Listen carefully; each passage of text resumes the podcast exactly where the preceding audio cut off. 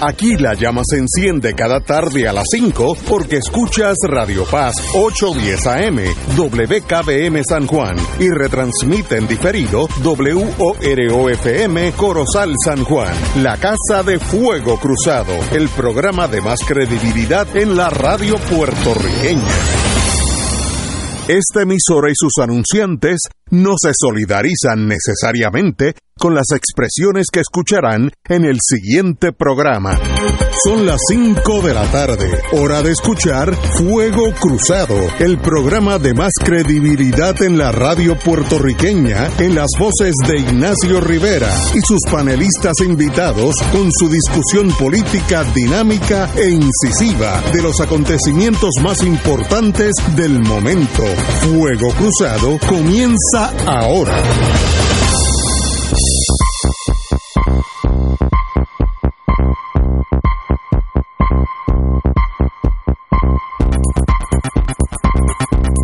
Muy buenas tardes, amigos y amigos de Fuego Cruzado. Hoy es lunes 18 de diciembre. Tenemos a diciembre ya contra la soga.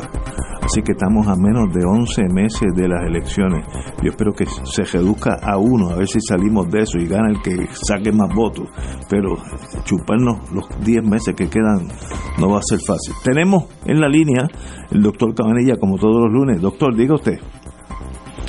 Bueno, buenas tardes Ignacio y buenas tardes a todos los panelistas y radioescuchas. Bueno, hábleme del Vamos. COVID y luego, luego yo tengo una pregunta para usted. Bueno, vamos, vamos a- al grano. Primero, casos nuevos. 573 casos hoy versus 561 hace una semana. Es un aumento, pero es un aumento pequeño de solo 12 casos en una semana.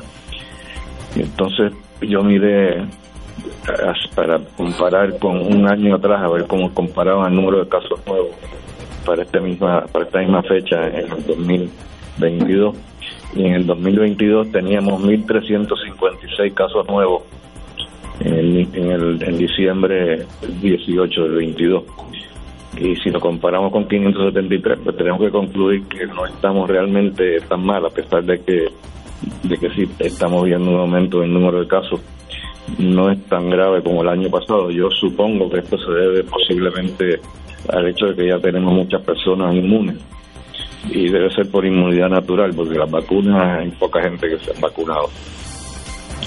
Y en cuanto a la tasa de positividad, tenemos 16.01% hoy. Hace una semana atrás teníamos 15.31%.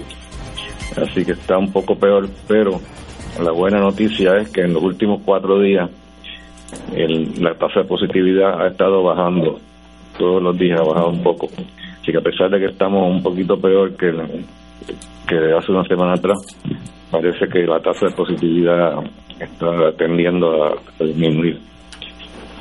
Y de nuevo, si comparamos la tasa de positividad de hoy, que es 16.01% con la de un año atrás, era el 23%. Así que tenemos que concluir de nuevo que la, pandemia este año no, no nos ha dado tan duro como, como las navidades del año pasado. En cuanto a la ocupación de camas eh, por COVID, no puedo comentar porque el Departamento de Salud no ha actualizado los datos de, esto, de ese renglón en los últimos cuatro días. Y en cuanto a la utilización de unidades intensivas, tenemos el mismo problema, no está actualizado.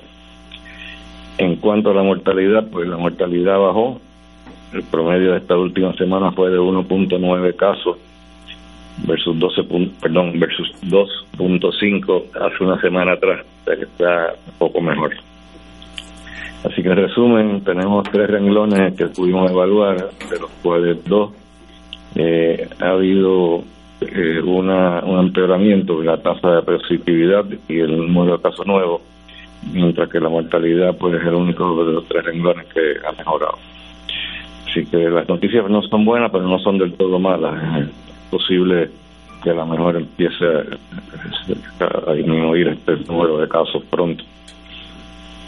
Entonces quería comentar acerca de, de una noticia que salió en el Nuevo Día, eh, donde nos explican que estamos experimentando una epidemia de influenza en Puerto Sí, Rico. salió. Eso ya lo sabemos, pero lo que no sabíamos es que se han registrado 76 muertes por influenza.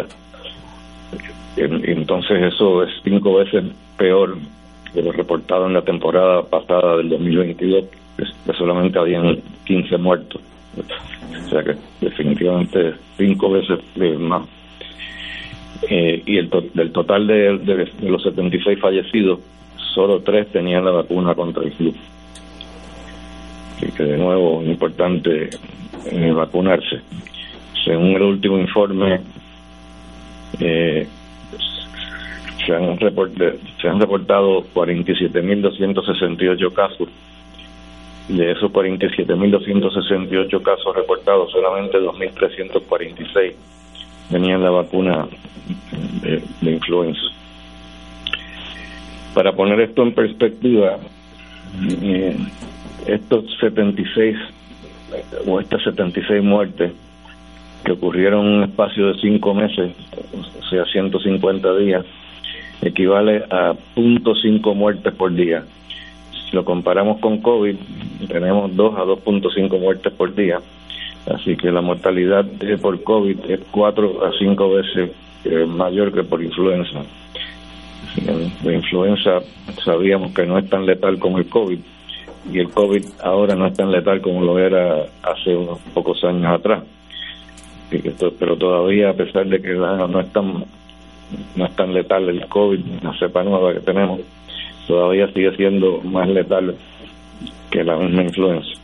Y debo también mencionar que la morbilidad eh, por la influenza es bastante seria y puede tomar bastante tiempo en recuperar completamente la persona.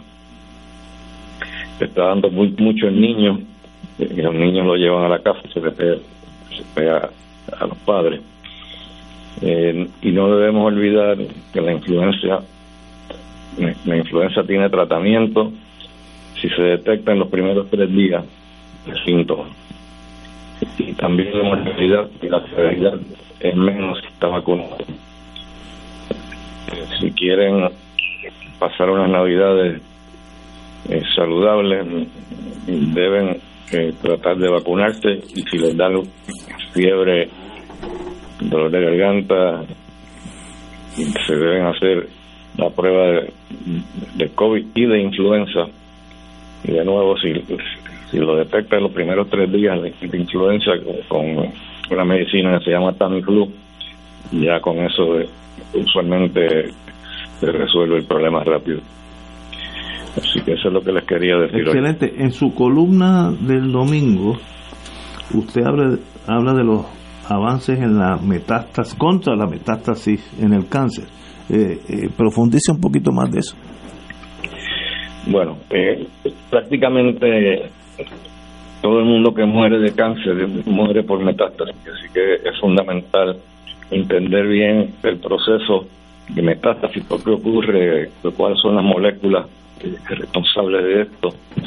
Y se está trabajando intensamente en eso. El doctor Joan Mazagué, catalán eh, de Barcelona, eh, que es el director científico de Memorial Sloan el segundo hospital más grande de cáncer de Estados Unidos.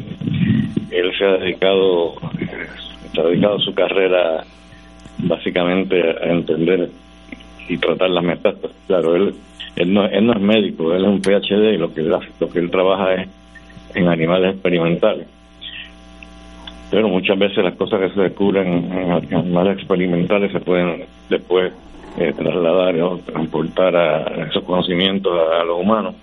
Y él ha descubierto una sustancia que se llama Sting, que es un generador de interferón. Entonces, eh, he descubierto en, los animales experimentales que si les da ese, eso como tratamiento, eh, pues entonces las metástasis no ocurren. Así que ahora, pues obviamente el próximo paso es eh, exportar eso a los humanos. Y a la misma vez, pues en el, en el Centro de Cáncer del Auxilio estamos trabajando con una con un tratamiento MBQ 167 es una, un medicamento que inhibe dos moléculas que son importantes, son cruciales en el proceso de metástasis. Y entonces empezamos los estudios fase 1 hace ya varias semanas atrás. Los primeros tres pacientes, primeros dos pacientes que hemos tratado hasta ahora, pues no ha habido ninguna toxicidad. Se está tolerando muy bien el medicamento y todavía pues hay que ver eh, hasta cuándo, hasta dónde podemos subir la dosis, porque es un estudio fase 1, y ver si también ocurren eh, respuestas, aunque mayormente en este momento lo estamos más enfocados en la tolerancia al tratamiento, pero obviamente estamos pendientes también a ver si los pacientes responden bien y esperemos que así sea, porque en, los ratones ha sido excelente el tratamiento con esa molécula. Excelente. Yo tuve una experiencia muy de cerca con la metástasis. Me hice un examen médico en el colon, como bien usted sabe, y leí, por primera vez en mi vida, leí la palabra, este señor tiene metástasis en el sigmoid colon, etcétera, etcétera. Y yo casi me muero del susto, del susto. Eh, me operaron, me bregaron con la tecnología de hace 15 años. Cuando salí de la operación me dice, mire, usted tenía metástasis y el, el médico en Nueva York me dijo, disfrute los próximos 5 años, de eso yo se lo aseguro de ahí para adelante no lo puedo asegurar. De eso hace 15, así que qué bueno que se equivocó el cirujano. Pero es impresionante, la ¿sabe? Cuando te mencionan esa palabra a un paciente. Sí, claro, pero hay que ver a dónde son las metástasis. Exacto. No es lo mismo metástasis a los ganglios linfáticos que seguramente los tenía.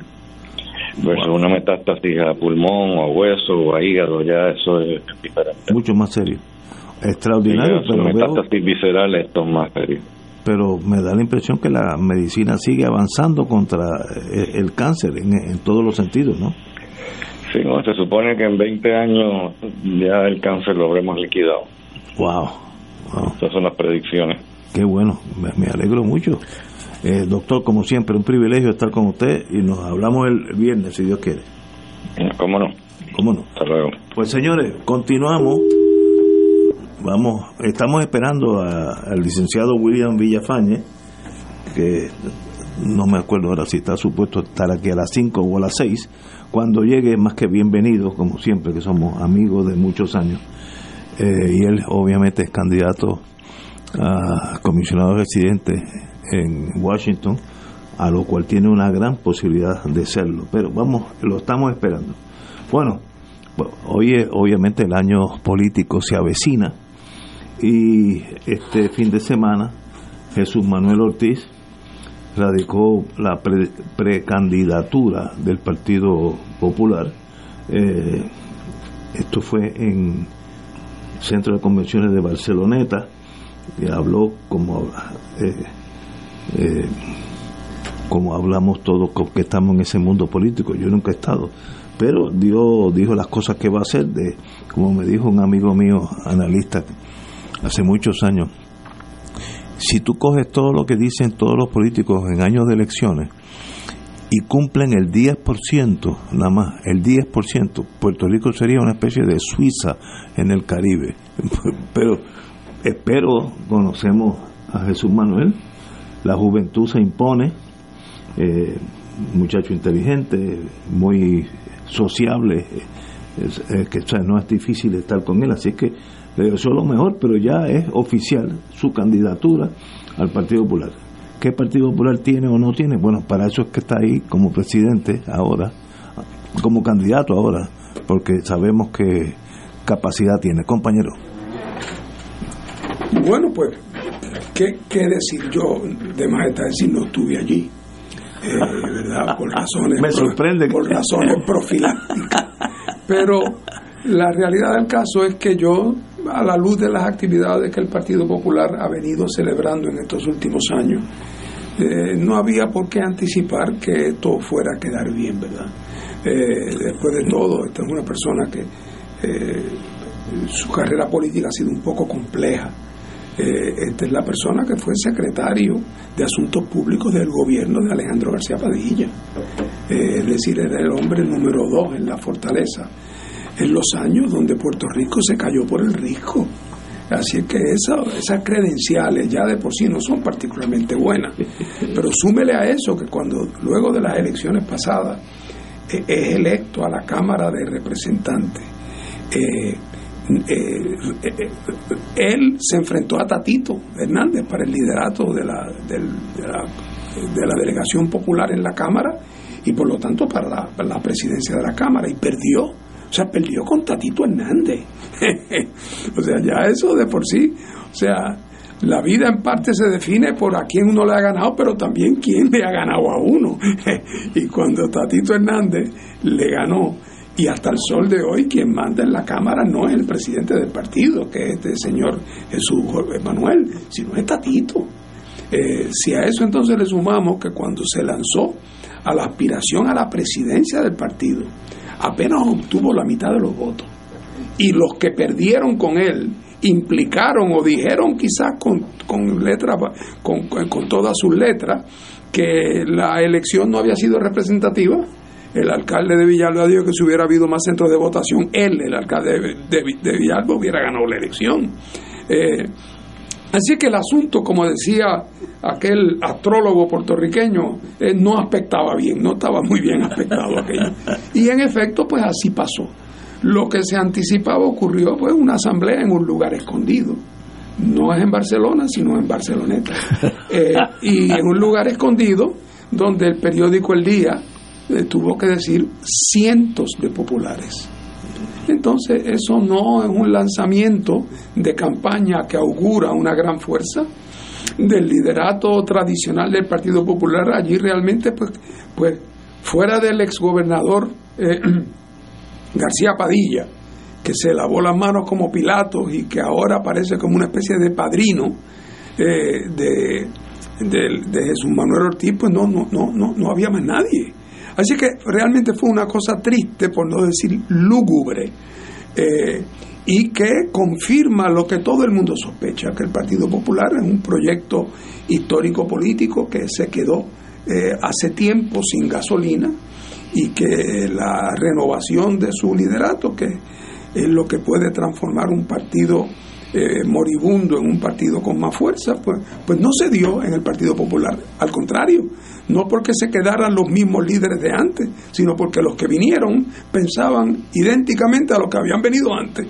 Entonces, pues no tiene una generación de personas que en edad calendario son más jóvenes, pero que ideológicamente y programáticamente son más conservadores, son algunos más reaccionarios, igualmente eh, eh, todavía abrazados al colonialismo, en un momento en que ese proyecto es un proyecto que es un reír en Puerto Rico.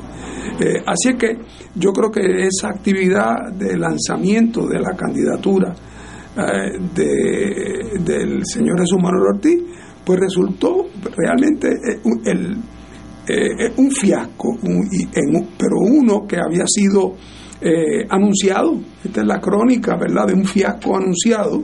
Así que no fue sorpresa para nadie, aunque tiene que haber sido decepción para muchos.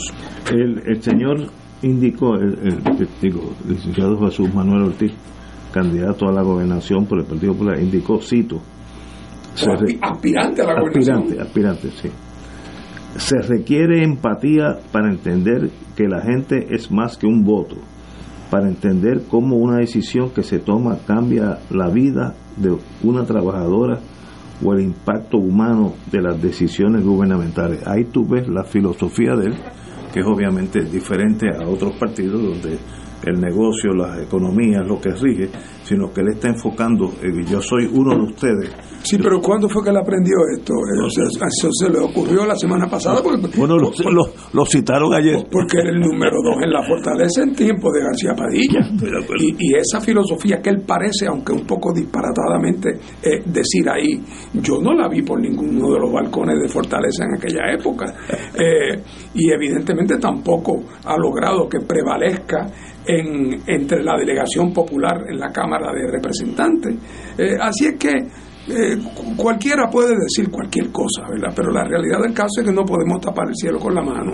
El Partido Popular es una sombra de lo que una vez fue en términos de fuerza política y no hay señal alguna en el horizonte que parezca indicar que tiene capacidad para reinventarse o recomponerse. Compañero, yo solamente puedo juzgar a distancia lo que está pasando en, la, en esa eh, campaña de primarias en el Partido Popular entre para la candidatura a gobernación.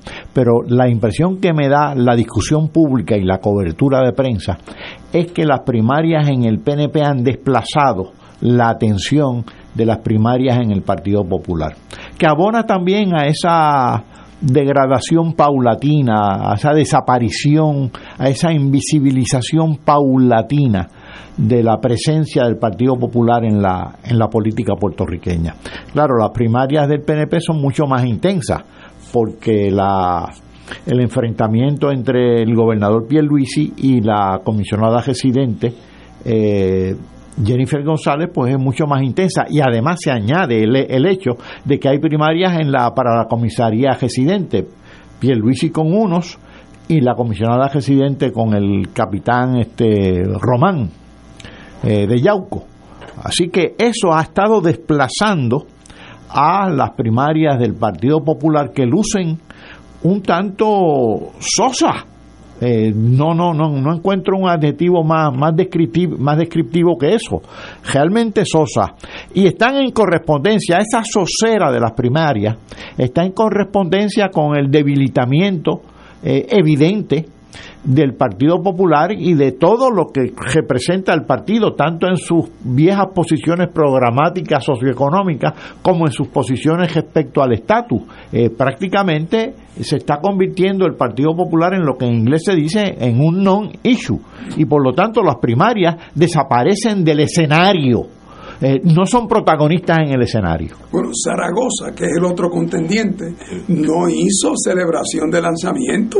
Así es. Porque si este que representa a ti que la juventud, ¿Y lo que pudo fue llenar allí un, un, cine de un cine de pueblo y, y, y, y apretado ¿qué le hubiera pasado al pobre Zaragoza si Oye, y, hacer una... y siendo presidente del partido? Hombre, claro, por eso digo Zaragoza. Es más, Zaragoza quería hacer una, pero tengo entendido que estaban todas las funerarias ocupadas y no se pudo lograr encontrar un lugar para lanzar el... O sea, si el presidente del partido, el hombre joven, como le dice Ignacio, apenas pudo eh, eh, eh, mantener la cabeza sobre el agua y hizo y lució tan, tan, tan, tan débil, pues lo de Zaragoza y lo increíble de hace cuando Zaragoza entonces lo reta a, a Jesús Manuel, lo reta a debatir, Jesús Manuel no se atreve a decir que sí. O sea que ese, eso ahí, el barco está haciendo agua y se hunde. Pero eh, tenemos que ir a una pausa, amigos. Uh, no, continuamos. Eh, bueno, espérate, no, no, no, vamos a una pausa. Vamos a una pausa. Vamos a una pausa, amigos, y regresamos con Fuego Cruzado. El siguiente paso es volver a bailar. El siguiente paso es volver a salir con mis amigas. El siguiente paso es volver a hacer deporte. Con Tena Pants, el siguiente paso es volver a tener tu piel más seca por más tiempo, porque gracias a su zona de ultra absorbencia de nueva generación, absorbe más rápido la humedad, evitando irritaciones. Da el siguiente paso. Conoce más en tena.com.pr. Tena, experta en ropa interior absorbente. Fuego Cruzado está contigo en todo Puerto Rico. Con más de una década de servicio, este grupo de laicos continúan con su misión a través de la evangelización, oración y el testimonio de vida, todos los domingos en su nuevo horario, de 7 a 9 de la noche, en su programa radial Haz de mí un hombre nuevo, con el auspicio de Productos Rico, Familia Maisonet Torres, Igualas.com, Judith Model Model, Padillas Barbecue, Universidad Profesional Dr. Carlos J. Borrero Ríos, llegando ustedes a través de Radio Paz 810 AM, la emisora de la Arquidiócesis de San Juan, Puerto Rico, donde ser mejor es posible. PSB Productions presenta como regalo de Navidad y Reyes el musical Annie en español desde el 22 de diciembre en el Centro de Bellas Artes de Santurce. Un hermoso espectáculo para toda la familia con un maravilloso elenco, orquesta en vivo e impresionante escenografía. Dirige Gilberto Valenzuela. Para información y boletos 787-620-4444 787-501-0707. No te la puedes perder. Radio Paz te ofrece el mejor motivo para levantarte temprano y disfrutar el comienzo de un nuevo día de lunes a viernes con Enrique Liboy y Radio Paz en la mañana. La dosis perfecta de noticias, deportes y éxitos musicales de todos los tiempos, humor y curiosidades, calendario de actividades y tus peticiones musicales por el 787-300-4982. Conéctate con el 810 AM de lunes a viernes con Enrique Liboy y Radio Paz en la mañana. Todos los jueves Radio Paz y la Administración del Seguro Social te ofrecen un espacio informativo para orientarte y aclarar todas tus dudas sobre los derechos, requisitos y obligaciones para poder disfrutar de sus beneficios. Plantea tus preguntas por el 787-349-82 y conoce antes que nadie los detalles concernientes a cambios y nuevas regulaciones escuchando todo sobre Seguro Social con Víctor Rodríguez los jueves a las 11 de la mañana por Radio Paz 810 AM. Y ahora continúa Fuego Cruzado.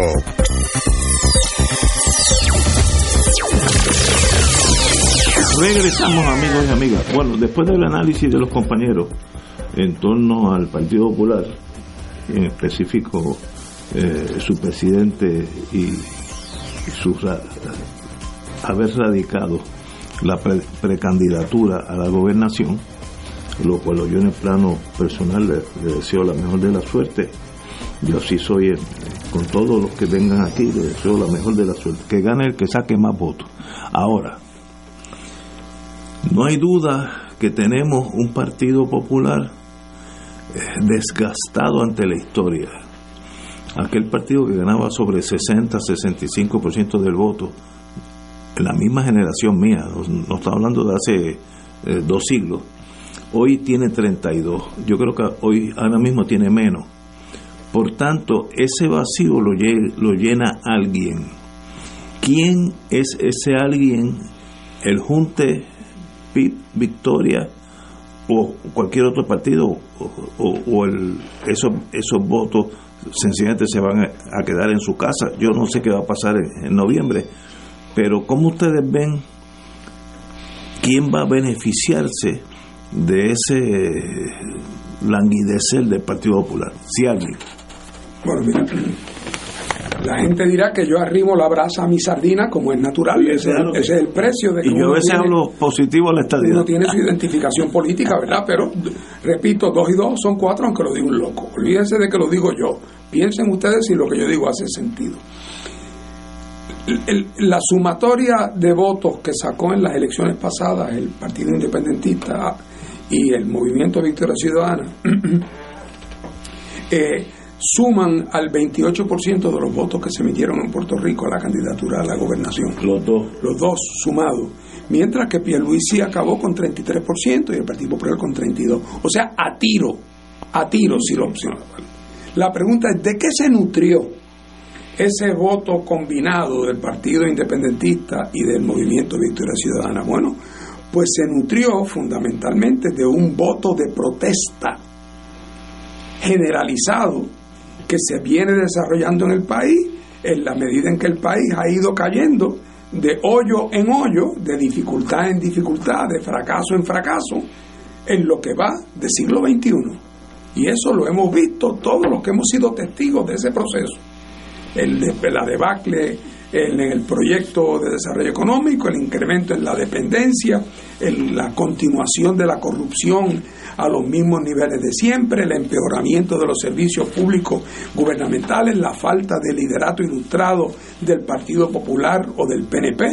Y entonces es natural que como no hay mal que dure 100 años ni cuerpo que lo resista, esos partidos han empezado a perder de manera rápida votos, no de la gente que era del corazón del rollo, esos se quedan hasta la última noche y son los que apagan la luz antes de irse, pero los otros, los de las periferias, que se van cansando y que se van sintiendo que los han tomado de tonto, se van yendo y empezaron a encontrar alternativas.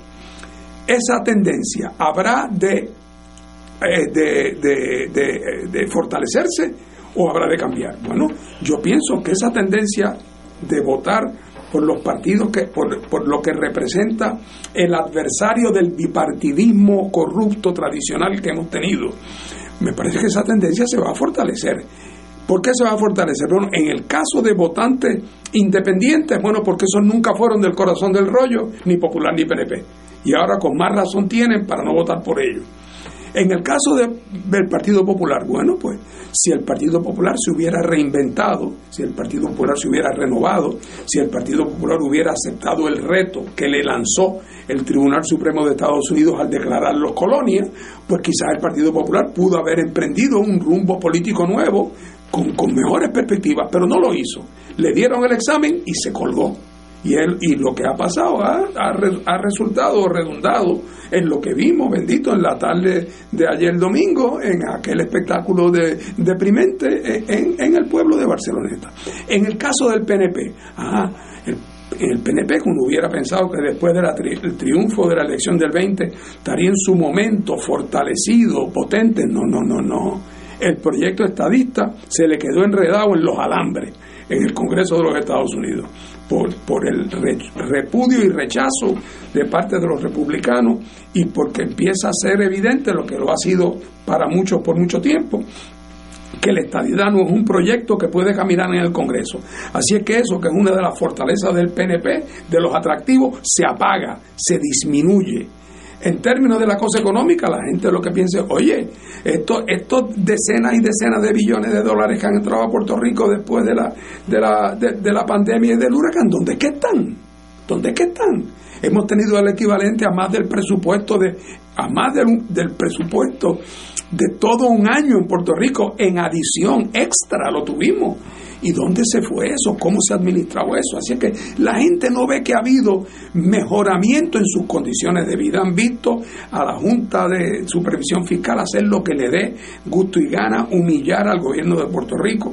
Y entonces, pues, pues para colmo de cuento, ¿cómo se manifiesta eso? Hombre, en una crisis política dentro del PNP, hasta el punto que aparece la candidata comisionada residente retando a un incumbente en un momento donde pare, donde eso en Puerto Rico ni en otras partes del mundo. Eh, eh, eh, es un evento que se da a menos que tengas un gobernador incumbente que esté perdido. Y no creo que nadie pudiera decir que Pierluisi está perdido. No será el Pierluisi el momento más fuerte de la vida de Pierluisi, pero llamarle perdido también es una exageración. Y sin embargo, doña Jennifer González entendió que el momento era apropiado y se ha lanzado a la contienda y tienen al PNP dividido Así que las posibilidades de que el PNP salga fortalecido, pues no es el caso, al contrario, ahí vamos a tener otra posible fuente de personas descontentas que van a ver en la alternativa de la, concertación entre el PIB y Victoria Ciudadana una alternativa a explorar. Así que, mirado a mi juicio con objetividad, yo veo en estas próximas elecciones al Partido Popular debilitándose de forma dramática, al PNP debilitándose también, aunque no tanto, porque todavía le queda el gobierno y van montados en el caballito americano y eso en Puerto Rico todavía vale. Veo a dignidad, sin embargo, quitándole votos al Partido Nuevo Progresista.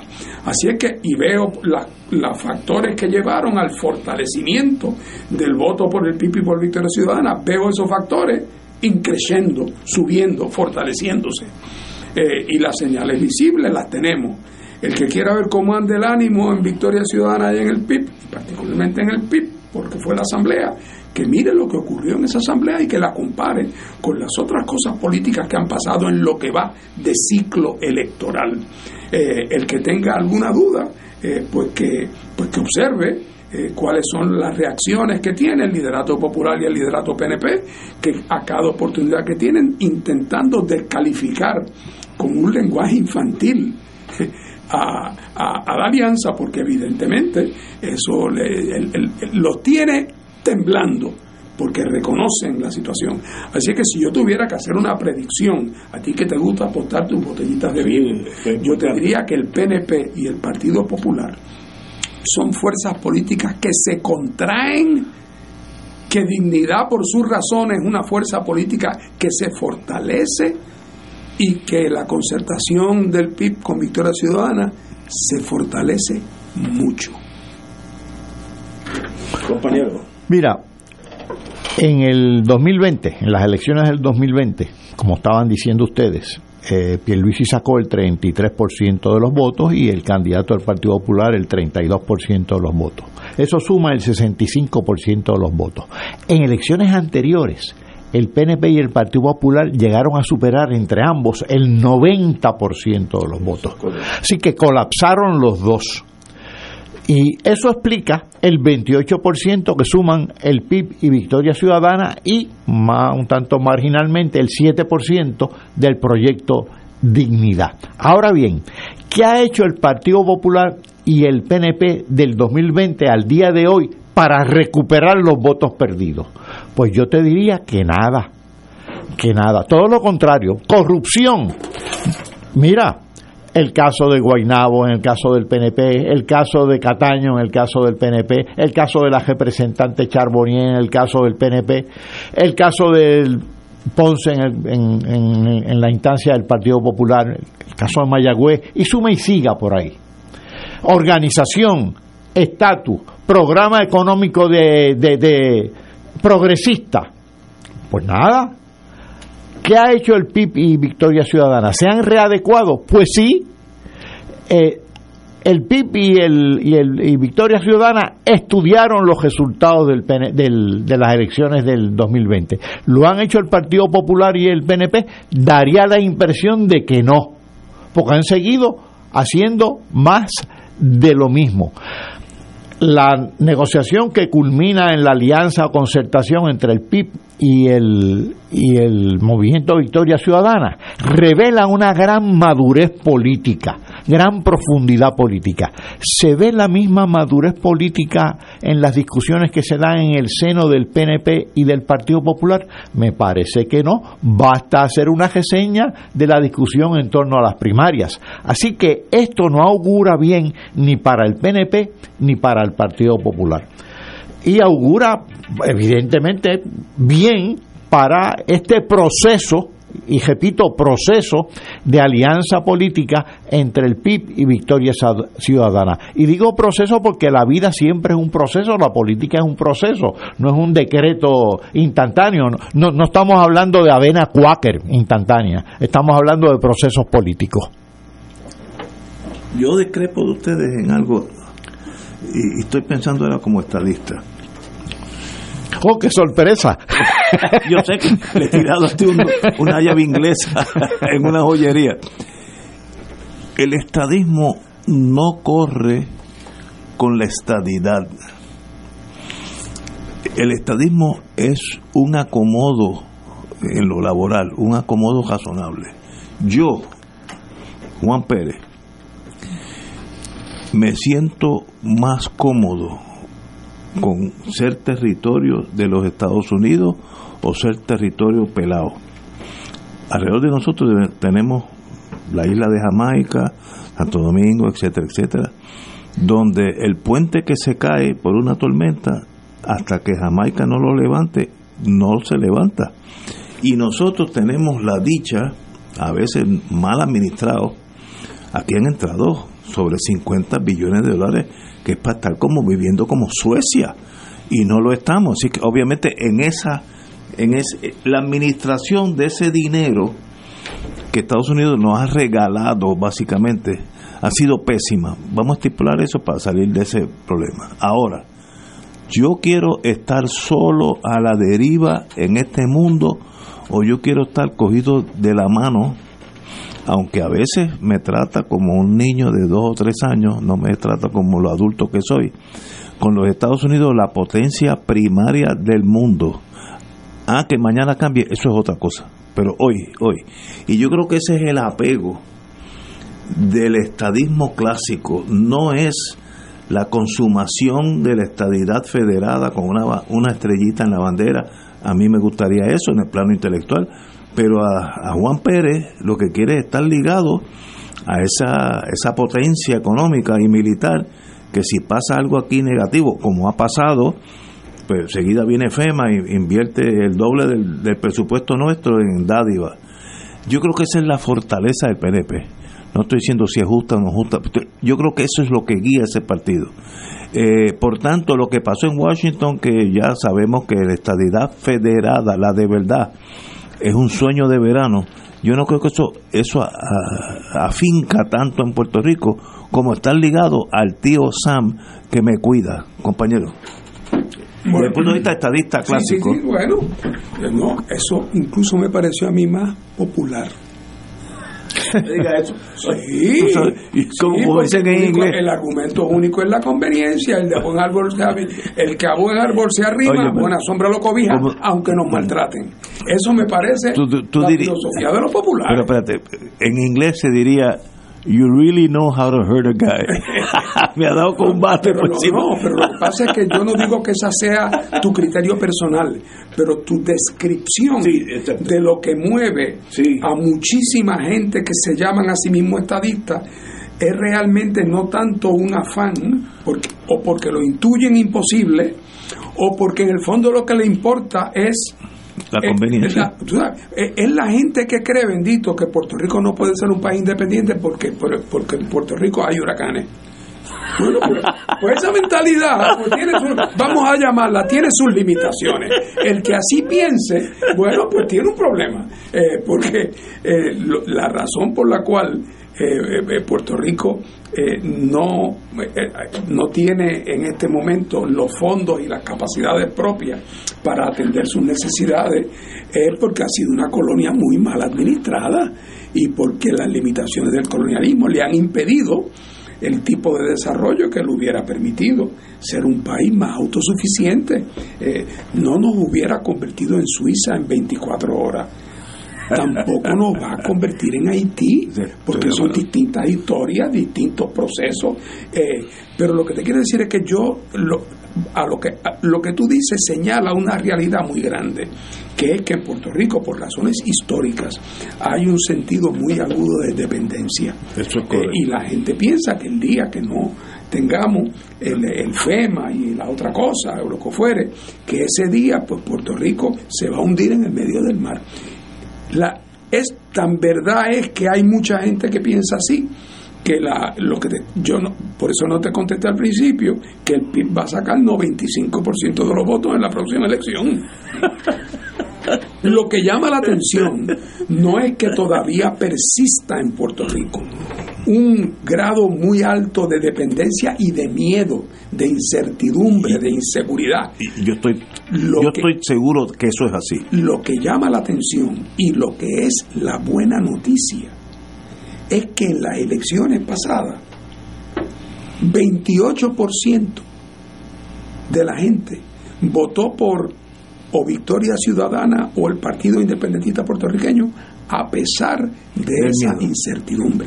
Mientras, lo cual quiere decir que, que esa incertidumbre que era antes totalmente dominante, ya fuera en su manifestación popular, va, menguando. y eso tiene que ver con muchas razones, una de las cuales es que la gente empieza a separar el grano de la paja y a darse cuenta que tampoco puede uno partir de la premisa de que Puerto Rico es un sitio eternamente condenado a la miseria, a la pobreza y la guerra civil y que solamente si estamos agarrados de la faldeta de los americanos podemos echar para adelante porque eso es una visión tan denigrante sobre nosotros mismos. Eso lo que quiere decir es que nosotros somos un país de personas que están condenados a ser eternamente eh, unos adolescentes que nunca pueden aspirar a ser unos adultos y que mejor quedarnos a vivir en casa de papá y mamá aunque yo tenga 45 años porque mamá me plancha la camisa. Ah, bueno, pues el que crea eso está condenado toda la vida a vivir allá arrimado en casa de los papás. que le planchen la Para que le planchen la camisita y le preparen el café por la mañana. El que tiene esa mentalidad siempre será un adolescente. Y yo creo que una de las cosas que caracteriza la vida política puertorriqueña y su calidad gubernamental es que tiene mucho de adolescente. Eh, ¿Por qué? Porque la adolescencia supone, en ese sentido, todavía la persona no ha asumido responsabilidad plena por su vida. Porque lo que hace a uno adulto es asumir la responsabilidad plena. Pero además está decir, además, que en el caso de Puerto Rico cualquier proceso que vaya a llevar a Puerto Rico a su soberanía será un proceso muy trabajado, muy pautado, muy balanceado, muy hecho en colaboración con los Estados Unidos, porque este tiene que ser un destete es muy complejo, que no va a ser sencillo y que en su momento no solamente lo querrán los puertorriqueños, lo van a querer los Estados Unidos también y donde hay buena fe y buen deseo de ambas partes de lograr un divorcio eh, eh, eh, en, buenos términos y por consentimiento se va a poder lograr, no tiene por qué ser un divorcio contencioso. y yo creo que así va a pasar, pero, pero si, era, si fuera que yo creo que así va a pasar, pero nada en la realidad me lo confirma, me tendría que preocupar. Pero puedo decir con gran satisfacción que las señales de que hay movimiento en el bullpen están ocurriendo a pesar de que lo que tú dices es verdad que hay un gran sentido de dependencia. Oye, ¿Y cómo no habría de ser de otra manera? Si eh, eh, vivimos en una sociedad cuya economía y finanzas están organizadas como dependencias de los Estados Unidos. Por eso es que la palabra independencia es el antónimo, lo contrario a la palabra dependencia. sí. Bueno, compañero. Bueno, más que de ayuda, aquí se está hablando de un gran problema, que es la adicción a la ayuda.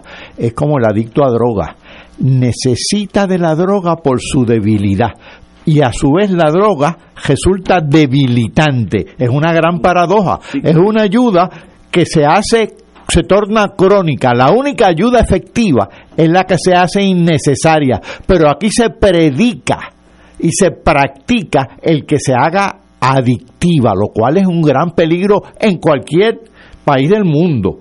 Ahora bien, lo que se está tornando peligroso, Ignacio, no es que esa ayuda termine o que o que, eh, que, que, habrá que resolver.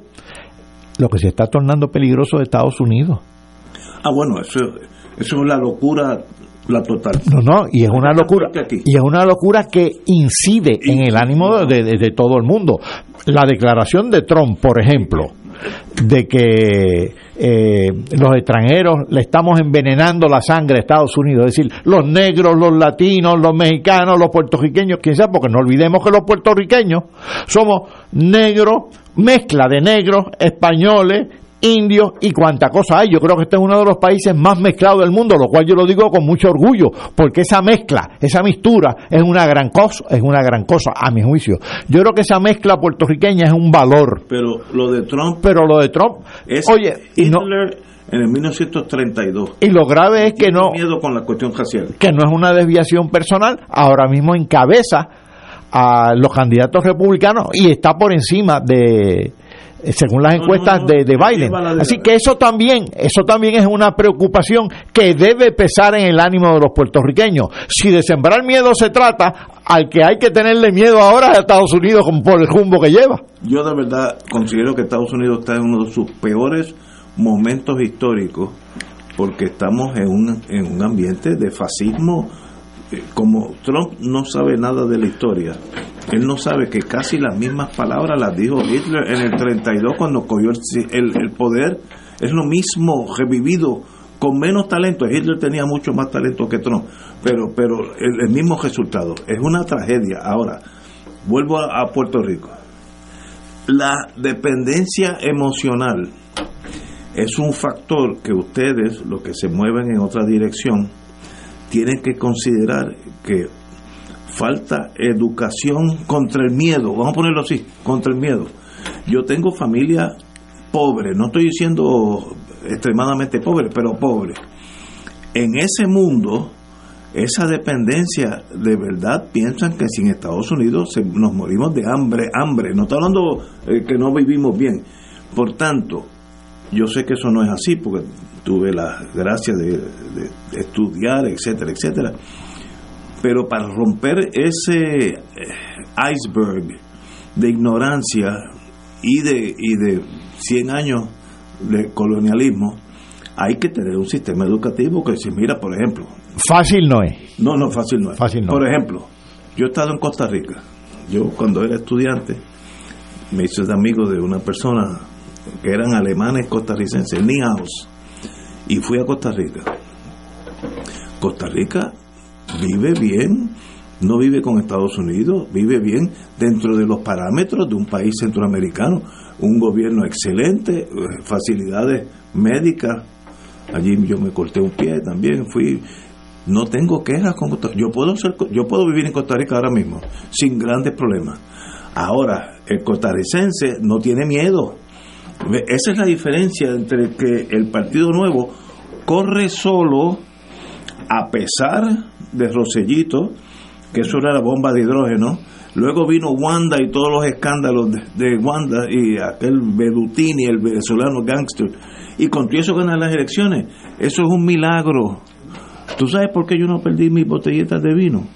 Porque nadie quiso apostar en contra del Partido Nuevo. Eh, en, sí, este, yo hubiera apostado eh, y nadie lo hubiera perdido todas las botellas que yo hubiera apostado. No pegué una porque yo leí mal al, pueblo. Dije, con lo que ha pasado, va a haber una reacción en contra del PNP, porque mire lo que pasó, votaron un, un gobernador por primera vez en su vida por aquella cosa del chat, que fue una cosa espantosa, 81 páginas, la, la tengo en casa, una cosa espantosa. Y luego vino la, la señora... la, ley, la ley para conciliar el sueño. No, no, no, una cosa espantosa de los ignorantes y cretinos que fueron. Y con todo eso ganas elecciones. Y si algún día tú tienes un, gobierno de primera, arrasa. Ese es mi, ese es mi el, el pensar del PNP. Yo lo que creo es que si el PNP cree que va a poder indefinidamente estar en el poder cultivando el miedo, que duerman de otro lado, porque tarde o temprano, pero no solamente otra vez, repito, la buena noticia es que no, yo no estoy haciendo una predicción, estoy haciendo una descripción de lo que ya ha empezado a ocurrir. Y entonces, por eso, Juan Dalmao, que tiene buenas antenas políticas, Juan se da cuenta que hay que enfatizar, hay que enfatizar que las elecciones no son un plebiscito. El estatus está en issue, pero lo que está en issue es cómo nos vamos a descolonizar y, entre, y hay que promover un proceso donde se definan las alternativas. Porque si lo pones como un plebiscito, donde es A, B o C, sin más verle ni oírle, va a prevalecer el miedo. Entonces, por lo tanto, vamos a convertir esto en un proceso civilizado. La mayoría de los puertorriqueños quiere la descolonización, sí, con distintas visiones. ¿Con quién es que vamos a resolver ese problema? Hablándolo entre nosotros, no. Lo vamos a resolver en su momento, sentándonos al otro lado de la mesa con los americanos y diciendo, muy bien, tenemos que reestructurar nuestras relaciones, Ignacio quiere de tal forma, Paco quiere de tal forma, Fernando quiere de tal forma, hablemos, pongámonos de acuerdo cómo serían esas transiciones, qué, qué, condiciones eh, eh, y, qué tiempos y qué requerimientos habría en cada caso. Estas son transiciones complicadas. Eh, ¿Cómo se harían? Y entonces nos ponemos de acuerdo Tú proteges tus intereses en la negociación, yo protejo los míos. Los americanos naturalmente protegen los de ellos. Pensarán en su interés nacional, en su manera de vincularse con Puerto Rico en el futuro. Y entonces en su momento abrimos un proceso político, que es un proceso político balanceado, participativo, estructurado en el tiempo, para que Puerto Rico vaya tomando el camino, que lo vaya liberando de esa historia de dependencia eh, a base de unos pasos y a través de eso la gente en cualquier momento votará sobre las alternativas. Eh, o sea que hay que quitarle el miedo a la gente de que esto es un asunto de que tú hoy día aprietas un botón y mañana no vas a saber en qué país te encuentras. O sea, eso no puede ser. Eh, y el PNP se aprovechó mucho siempre, y los populares ni hablar, de la teoría de que la independencia, eso es como tirarse de un, de un sexto piso sin paracaídas. Bueno, pues, ¿cuánta gente hay en el mundo que se tira de sexto piso sin paracaídas? Un grupito muy pequeño de gente que tiene un gran, una gran fe de que Dios no les va a dejar caer contra el piso. Eh, pero hay que explicarlo. Por lo tanto, el discurso político de Juan va dirigido, entre otras cosas, precisamente a enfrentar esa muralla de miedo diciendo esto es con calma, esto no es una ratonera de cantazo, Tú, ah, podemos caminar un trecho juntos y después discrepar. Esto tendrá que ser un proceso de discusión. Tú tendrás oportunidad de representar tu alternativa, de defenderla y de negociarla, como yo con la mía. Esto será hecho de la mano con los americanos.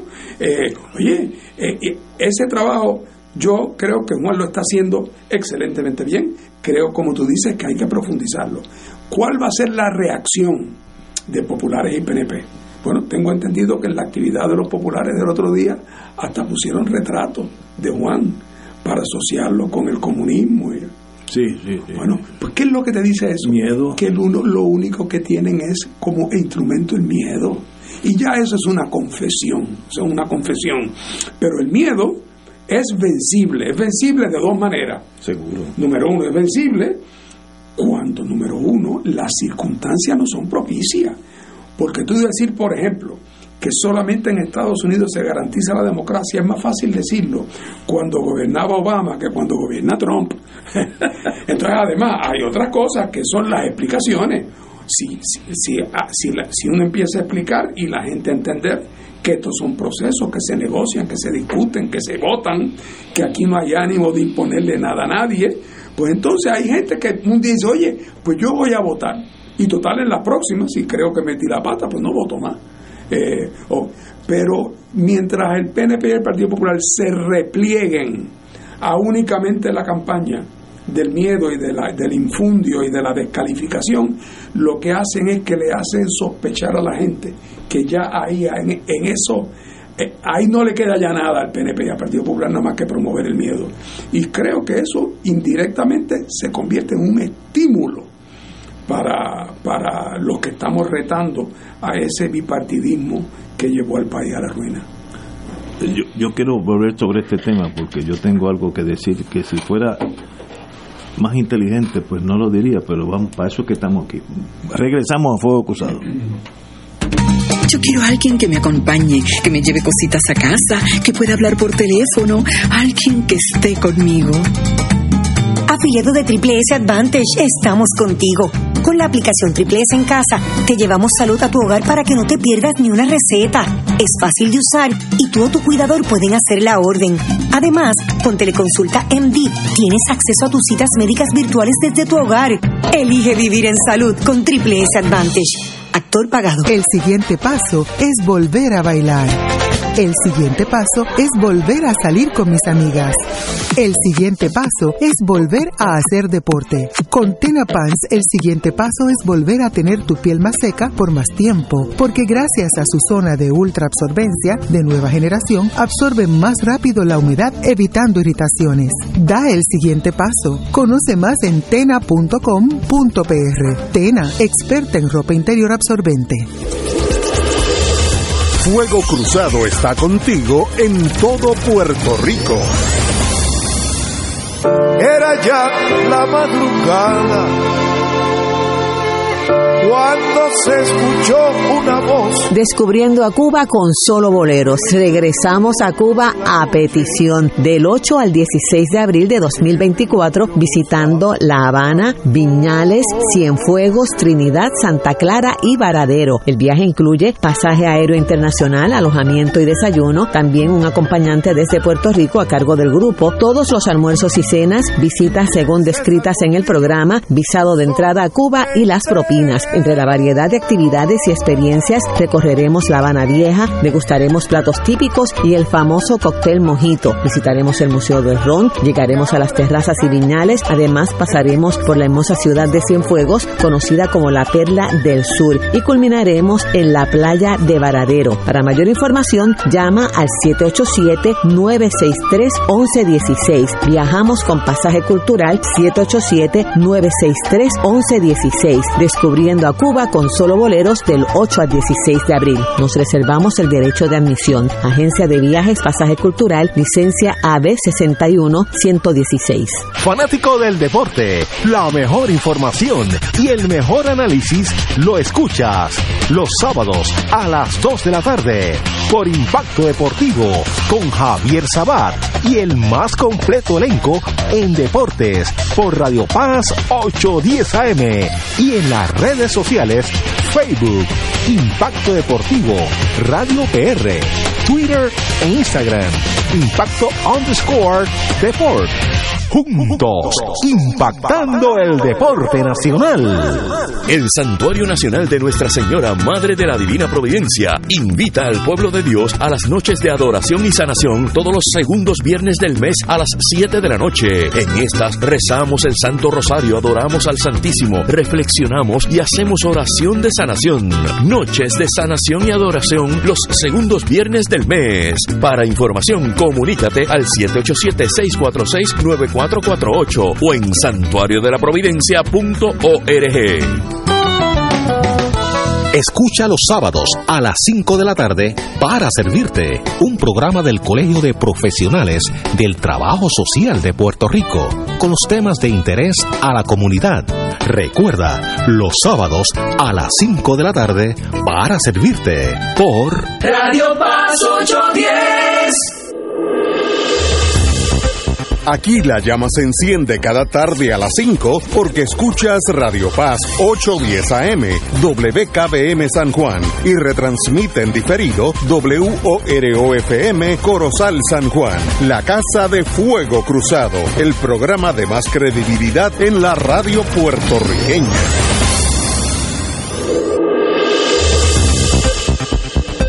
Y ahora continúa Fuego Cruzado.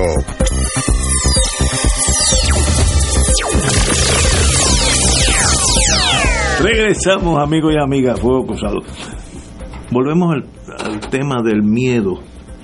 Y yo estoy hablando ahora, analizando las cosas, pero desde el punto de vista estadista clásico.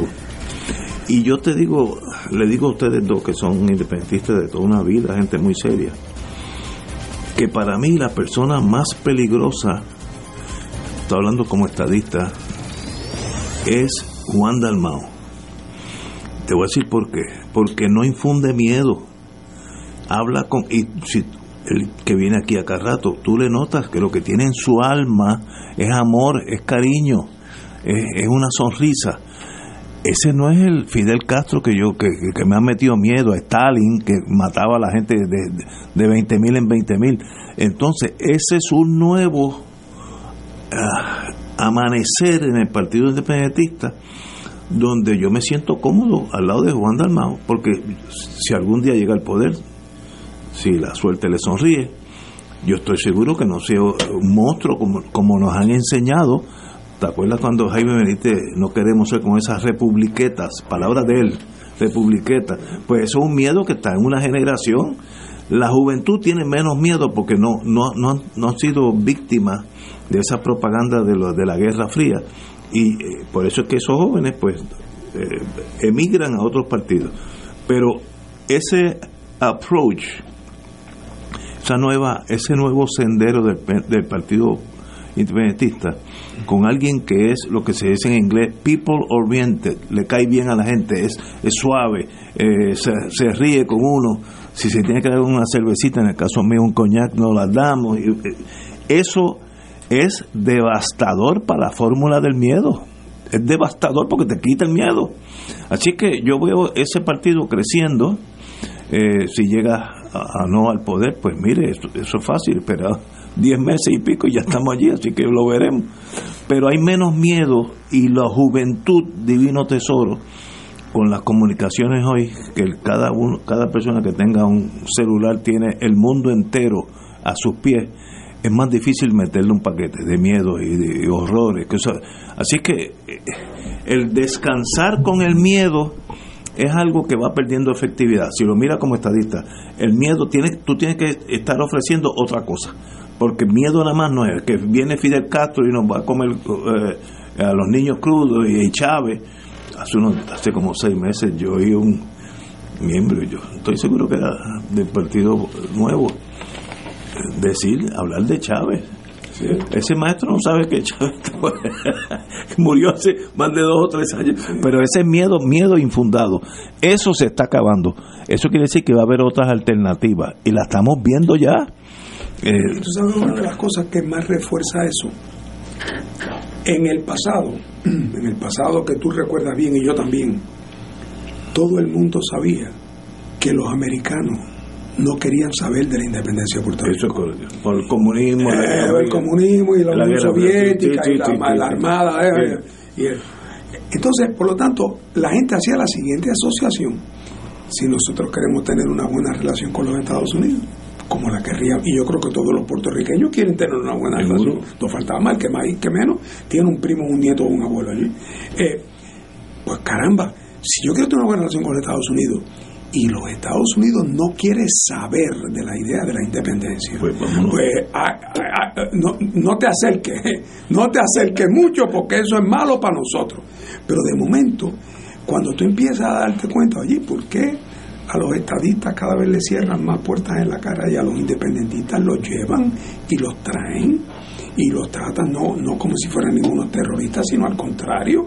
Eh, y de momento uno ve que el día que la gente en Puerto Rico que hoy tiene miedo perciban con suficiente claridad que los americanos no solo es que ya no tienen objeción a la independencia, sino que la independencia pudiera ser más consona con los intereses ilustrados de los Estados Unidos a mediano plazo.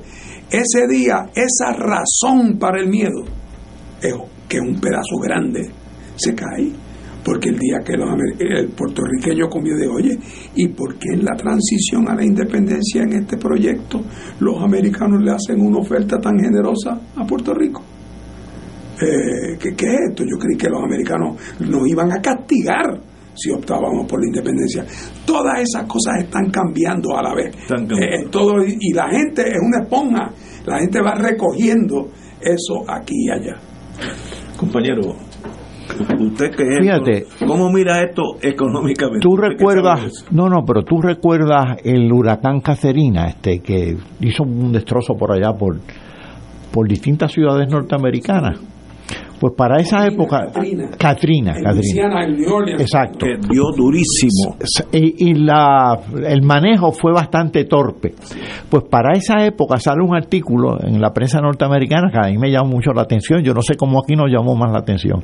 Y era que eh, unas islas por el Pacífico, incluyendo a Singapur, habían tenido problemas con unos fenómenos de estos atmosféricos, yo no sé cómo es que le llaman por allá, tifones y eh, habían manejado la situación muy bien. Tenían unos protocolos, aparte de unas eh, normas de construcción que fueron muy efectivas. Entonces, en la prensa norteamericana lo que estaban señalando es deberíamos hacer un estudio sobre cómo esas islas manejaron esa situación para nosotros aprender algo. Estaba hablando Estados Unidos. Pero sale luego también en el artículo que también tenían otra cosa eh, y es que muchos de estos eh, países relativamente pequeños o de, escala modesta, sobre todo si son islas, tienen unas especies de seguro que es como un fondo común, que lo tienen algunas islas del Caribe, incluyendo Jamaica, lo tiene Singapur. ¿Y qué pasa? Cuando hay un fenómeno eh, atmosférico que, que, que, hace daño en una de esas islas, las otras, en las otras no está pasando nada porque están lejos. Por lo tanto, más que ayuda, es un fondo común que está ahí listo para, para, para satisfacer las necesidades de ese país en particular que sufrió ese, ese impacto. Pues mira, Puerto Rico no únicamente no se va a no, no, no, no, no, no, no va a prescindir de Estados Unidos porque es un gran mercado ni de ni los vínculos que hay con Estados Unidos, muchos de ellos. Para empezar, tenemos un montón de puertorriqueños allá, como estaba diciendo Fernando, sino que se va también a unir a toda una serie de programas multilaterales que también suplen eh, eh, parte de, esa, de esas ayudas de emergencia. Lo que sí debemos evitar con Estados Unidos o con quien sea, es la adicción a la ayuda que ha afectado a este país culturalmente, políticamente. Y esa adicción hay que superarla. Y no se puede predicar. Predicar la adicción es malo. Es prácticamente un pecado, diría yo sea la adicción a las drogas como la adicción a la ayuda que se torna adictiva porque la ayuda efectiva, repito, es la que se torna innecesaria. De no, algo malo hay en esa relación. El compañero Jay Ortiz Daliot, que viene aquí todos los viernes, para mi gran privilegio, indica, cito, con la libre asociación tenemos soberanía en, en asociación con los Estados Unidos, lo mejor de los dos mundos. ¿Qué tú tienes que decir, Martín? Con la libre asociación tenemos soberanía en asociación con los Estados Unidos, lo mejor de los dos mundos. Lo, acaba de decir Jay Ortiz Daliot, mi querido hermano. Pero mira, primero tengo que decir que Yeyo Ortiz Daliot, a quien conozco hace muchos años, eh, ha sido de esos puertorriqueños que una vez que se convenció de la deseabilidad de la libre asociación tal cual la reconoce las Naciones Unidas, es decir, un país que es independiente, eh, pero que tiene un vínculo con otro país, eh, y ese vínculo, sin embargo, es de tal naturaleza que el día que Puerto Rico, si se tratara de Puerto Rico, quisiera retirar aquellas delegaciones de autoridad que ha hecho, puede delegarlas. Por eso es que esa asociación es libre, no es obligada.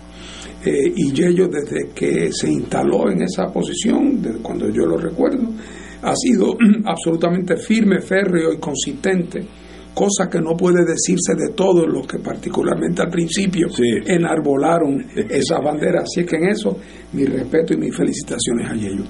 Yo tengo discrepancias con los creyentes en la libre asociación, pero que son discrepancias que, que no, no impiden eh, que tengamos posiciones políticas eh, que, que son compatibles unas con otras. Eh, porque en efecto, después de todo, la diferencia entre la libre asociación y la independencia es que los creyentes en la libre asociación eh, entienden que se le deben o se le pueden o se le deben delegar a los Estados Unidos el ejercicio de ciertas atribuciones o funciones eh, gubernamentales, presumiblemente porque eh, el, país más pequeño que se asocia no estaba en condiciones o no está en condiciones de poder ofrecerla. Eh, pero eso es una discrepancia sobre, por así decirlo, sobre cantidades, no es una diferencia sobre la naturaleza. Un país en libre asociación es un país soberano, independiente, miembro de la ONU. Canadá. No, no, Canadá. Canadá es un país completamente independiente. Su único vínculo con Inglaterra es un vínculo con la Cámara de los Lores y las apelaciones de ciertas decisiones judiciales, pero además todo eso es en teoría. En la práctica, Canadá es un país independiente como cualquier otro. Pero la libre asociación que supone. Dame un ejemplo de libre asociación las Islas Marshall, ah, las Micronesia, las Islas Cook con Australia, tienden a ser territorios pequeños, que llegó el momento después de la guerra que Australia no quería incorporar a las Islas Cook como una parte integrante, porque era realmente un pueblo distinto y homogéneo. Por otro lado, también todavía eran demasiado subdesarrollados para poder tener todos los atributos eh, eh, eh, burocrático de un Estado moderno. Pues qué sé yo, quizás no tenía quien le atendiera la torre de control del aeropuerto. bueno, porque un país pequeño, entonces, que había sido colonia.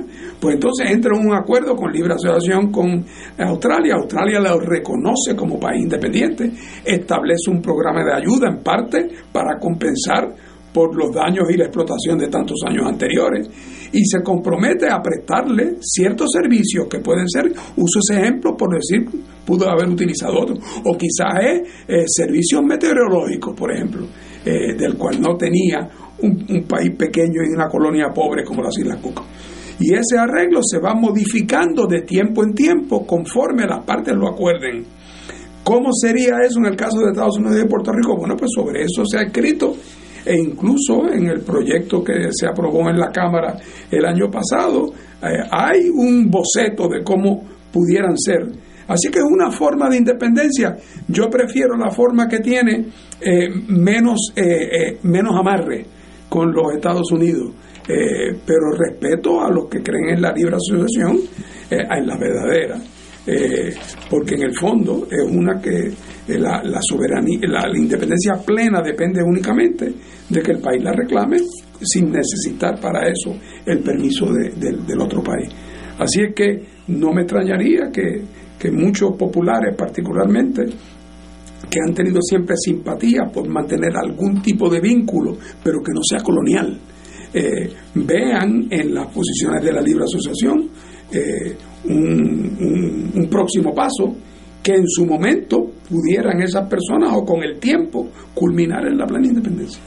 Ahora, lo que yo noto es que la, el ideal ese de la libre asociación endosado aquí en el programa todos los viernes por Yello, mi querido hermano, no tiene endoso de la maquinaria clásica del Partido Popular. No, porque el Partido Popular, una de las razones por las cuales el Partido Popular está en las que está es porque en las elecciones anteriores y, y desde tiempos de García Padilla se decidieron que iban a salir de los creyentes en la libre asociación porque eso no era compatible con la visión de ellos de la unión permanente. Y para todos los propósitos prácticos los votaron del partido. Una de las razones que explica el debilitamiento, no la única, pero una de las que le explica y por qué muchos populares simpatizantes con la libre asociación se movieron a Victoria Ciudadana o a votar por Juan. Es esa. El Partido Popular es hoy un partido de colonialistas y en tiempos de Juan eran colonialistas contentos, ahora son colonialistas deprimidos. Básicamente el Partido Popular no supo leer una lectura que estaba clara en la dinámica política puertorriqueña. Si lo hubiera sabido leer, estaría en otra posición. Quizás estaría en la, en la posición de Daliot con la libre asociación.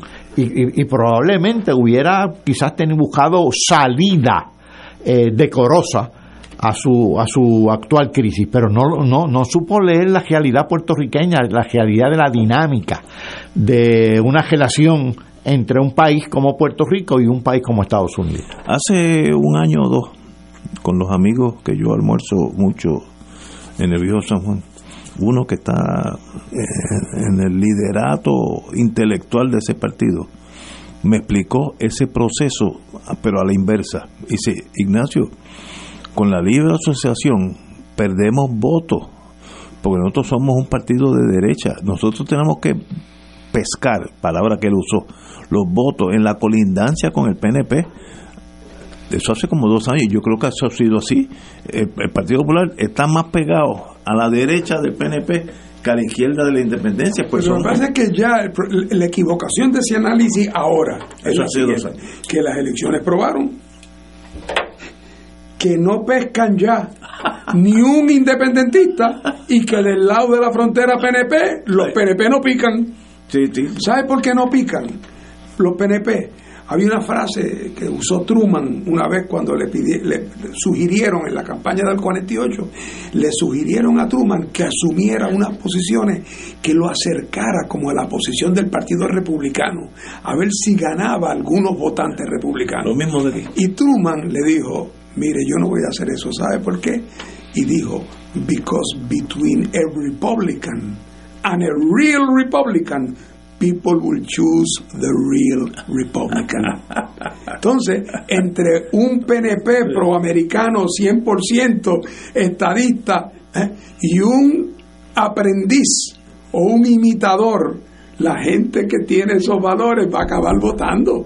Así que el Partido Popular acabó yo, yo hablaba de que la libre asociación él le llama el mejor de los dos mundos, pero lo que sí estamos claros es que los populares se quedaron sin la soga y la cabra votaron a los independentistas por segunda vez, porque a, los, soberanistas, porque ya primero los habían votado en el 46, que es lo que da base a la fundación del Partido Independentista.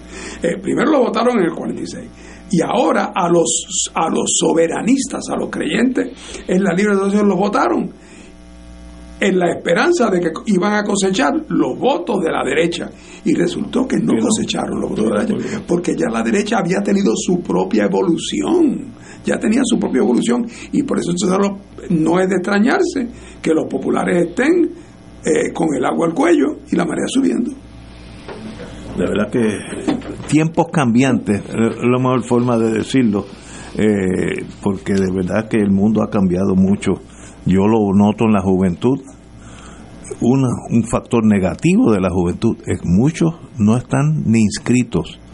Sencillamente agotaron sus emociones y dijo yo no quiero estar con esta cosa y se apearon de la guagua, yo, lo cual yo creo que es un error porque opciones tiene y las hemos hablado aquí en el día de hoy.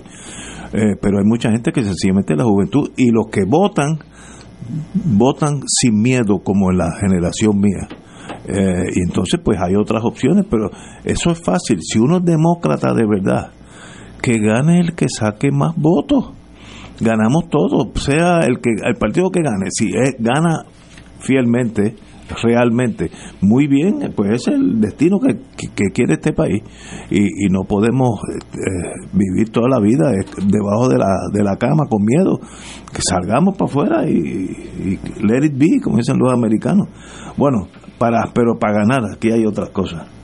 La Comisión Estatal de Elecciones aún espera el aval de la Junta Fiscal. La semana pasada, yo no lo comenté, pero salió en la prensa, la Comisión Estatal de Elecciones le dio un término, imagínate, a la, a la Junta Estatal de Elecciones, a la Junta de Control Fiscal para que indicara unos fondos que necesita para las elecciones. Of course, el término, pues la Junta ni lo miró, pero hoy sale que todavía están esperando porque necesitan unos cuantos millones eh, de dólares para la maquinaria técnica de las elecciones. Eh, yo no sé qué decir, a mí me gustaría que ese dinero apareciera, que fuera lo más técnico posible, para que no haya duda, pero aparece que hasta en eso hay un impasse entre la elección nuestra y la Junta de Control Fiscal. Compañero. Bueno, mira, esto es un problema, yo no conozco los detalles, pero la descripción que tú has hecho, claramente ya los periódicos han venido bregando con esto hace algún tiempo.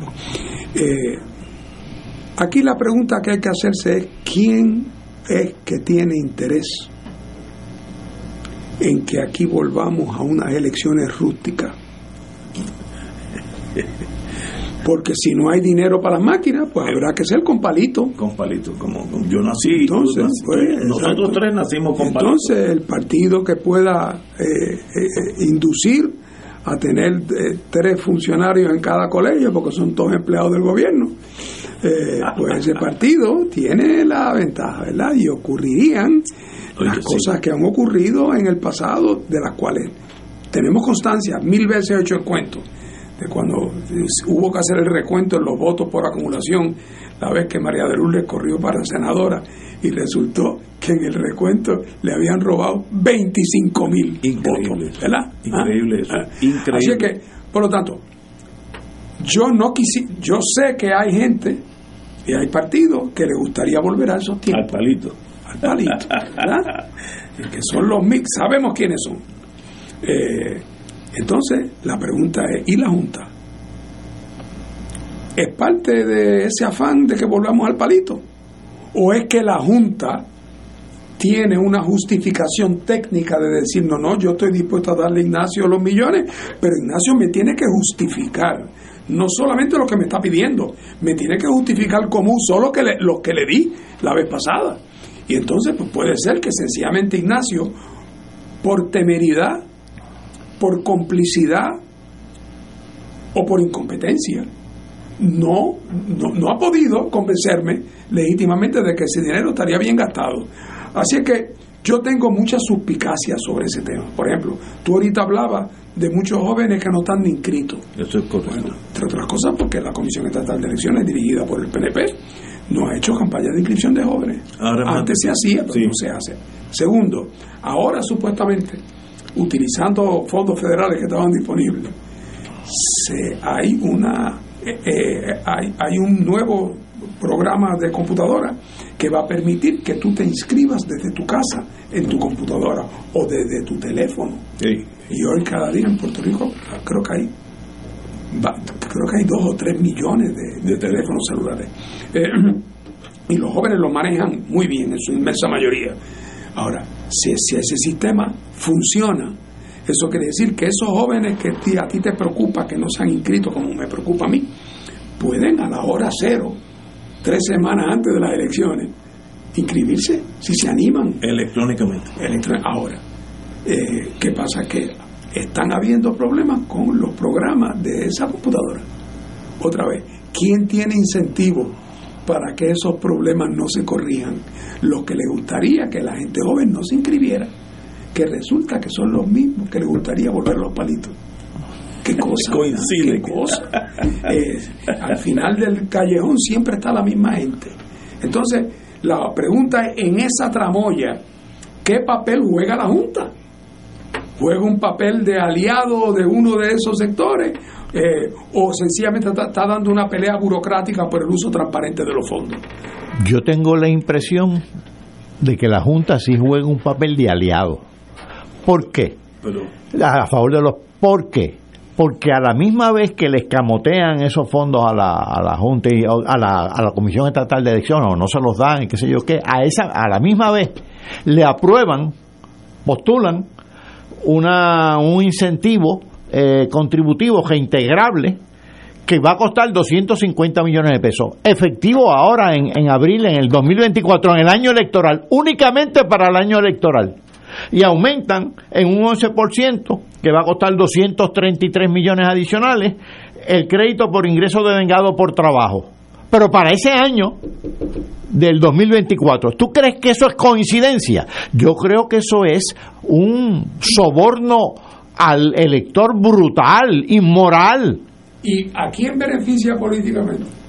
Al gobernador. Al gobernador. Si el, viernes, el lunes pasado lo hablamos, este tema lo hablamos cuando la Junta le dice que no a la, a la llamada o mal llamada reforma contributiva. Y yo le dije, si vieron la carta del presidente de la Junta, él dice, bueno, lo, no te lo puedo dar completo, pero quizás hay alguito por ahí, hay, quizás hay alguito por ahí no exactamente, recurrente. Exactamente, Al, alguito no recurrente. Que, oye, y en efecto, varios días después aparece, como dice Paco, el anuncio de diciendo, bueno, ver, un one-shot deal que resulta coincidir con el año de las elecciones. Eso es una cosa increíble. Es comprar el voto. Es una compra de votos evidente. Y lo que está pidiendo la Comisión Estatal de Elecciones es 16 millones, que en, comparado con la suma que ustedes han dicho es nada. Nada, nada. Ahora, nada. Pero, por eso yo digo que la Junta sí está tomando parte a favor de los palitos. Pero si eso fuera verdad, de verdad que Puerto Rico entonces tiene una crisis absoluta. No, no, Puerto Rico ¿Cómo no. la comisión que viene del Congreso, la, la que manda en Puerto Rico va a estar parcializada? Así Eso es. pa- para mí me Así es. En, lo- en la locura. Así es. En la locura. raya. Y mira lo que están aprobando la Junta y el, y el gobernador. Y presumo, veremos a ver cómo actúa la legislatura, porque eso es otro, otro, otra interrogante. Eh, Tú tienes conocimiento, te pregunto Ignacio, te pregunto retóricamente, naturalmente, de que el gobernador Pierluisi haya promovido, olvídate ahora de una ley para eliminar la Junta de Control Fiscal, porque ya eso sería, yo, yo estaría delirando, ya yo soy un hombre hecho y derecho, ¿verdad? Eh, pero tú has oído de algún algunas propuestas de enmiendas fundamentales, ¿verdad?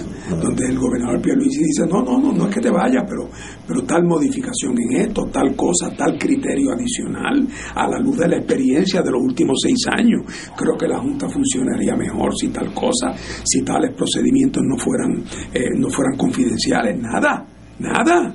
Eh, o sea, el, el gobierno de Puerto Rico, la única pelea que da es cuando la Junta que dice que no, Pierluisi dice voy a ir a los tribunales, te va al tribunal y pierde. Y él, él lo sabe desde el principio que va a perder. Oye, pero el próximo paso es ir al Congreso a pedir que la enmienda se apruebe para que el próximo pleito lo ganes y no lo pierdas. Pero no. Mira, ah, es que Pierluisi no sabe del Congreso si tuvo ocho años de comisionado residente y fue él uno de los padres de la ley promesa. Pero, ¿y, y qué motivaría ese comportamiento? De parte de Pierluisi, que quisiera, que quiere tener una junta que sea su aliada. Ok. Y si lo que estamos hablando aquí hoy es cierto, pues vamos a decirlo de la siguiente manera. La Junta está actuando de tal manera que curiosamente sus decisiones re- resultan en el beneficio político evidente de uno de los contendientes políticos a la elección. Y que resulta ser un gobernador que fue promotor de la Junta cuando fue estaba en el Congreso y que luego, no sé si se te había olvidado, fue su abogado. Yo si fuera más inteligente no venía los lunes porque me Oye, salgo de aquí totalmente deprimido. Yo quisiera volver a lo del incentivo reintegrable, porque no únicamente es una compra de votos, sino que también es injusto. Vamos a una pausa y regresamos con el compañero catalán. Yo quiero a alguien que me acompañe, que me lleve cositas a casa, que pueda hablar por teléfono, alguien que esté conmigo. Afiliado de Triple S Advantage, estamos contigo. Con la aplicación Triple S en casa, te llevamos salud a tu hogar para que no te pierdas ni una receta. Es fácil de usar y tú o tu cuidador pueden hacer la orden. Además, con Teleconsulta MD tienes acceso a tus citas médicas virtuales desde tu hogar. Elige vivir en salud con Triple S Advantage. Actor pagado. El siguiente paso es volver a bailar. El siguiente paso es volver a salir con mis amigas. El siguiente paso es volver a hacer deporte. Con Tena Pants, el siguiente paso es volver a tener tu piel más seca por más tiempo, porque gracias a su zona de ultra absorbencia de nueva generación, absorbe más rápido la humedad evitando irritaciones. Da el siguiente paso. Conoce más en tena.com.pr. Tena, experta en ropa interior absorbente. Fuego Cruzado está contigo en todo Puerto Rico.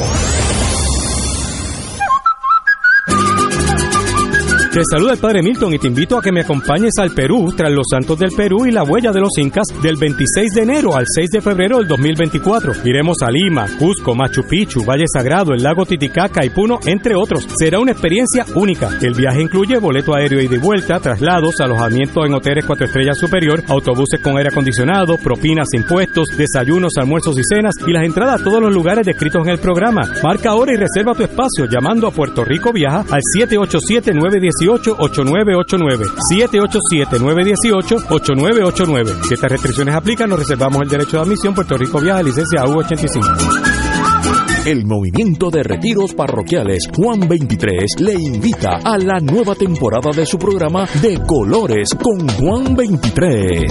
De lo que abunda el corazón son tus redes. Lucas 6, 45. De, de Colores con Juan 23. Todos los lunes desde las 7 y 30 de la noche por Radio Paz 810 AM, Radio Paz 810.com y por Facebook Live del movimiento Juan 23 de la Arquidiócesis de San Juan. Despierta con la gracia de Dios iluminando el sendero y responde al llamado de congregarnos en su nombre cuando el sol despunta en el Santuario Nacional de Nuestra Señora, Madre de la Divina Providencia, tempranito en la mañana, sábado 3 de febrero.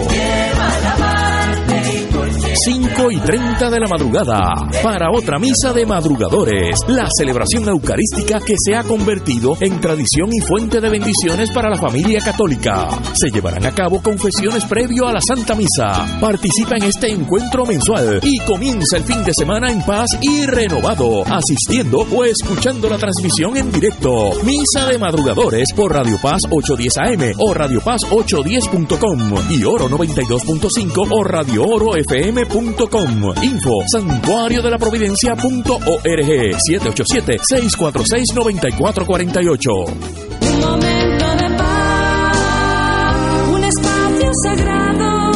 Mañana del domingo se convierte en una experiencia edificante para compartir con Dania Ponte momentos de paz dominical, testimonios, reflexiones, pensamientos, oraciones, anécdotas y música para fortalecer tu espíritu y enfrentar la vida positivamente. Recibe bendición en el día del Señor y comienza tu semana con Momentos de Paz Dominical junto a Dania Ponte los domingos de 7 y 30 a 8 de la mañana por Radio Paz 810.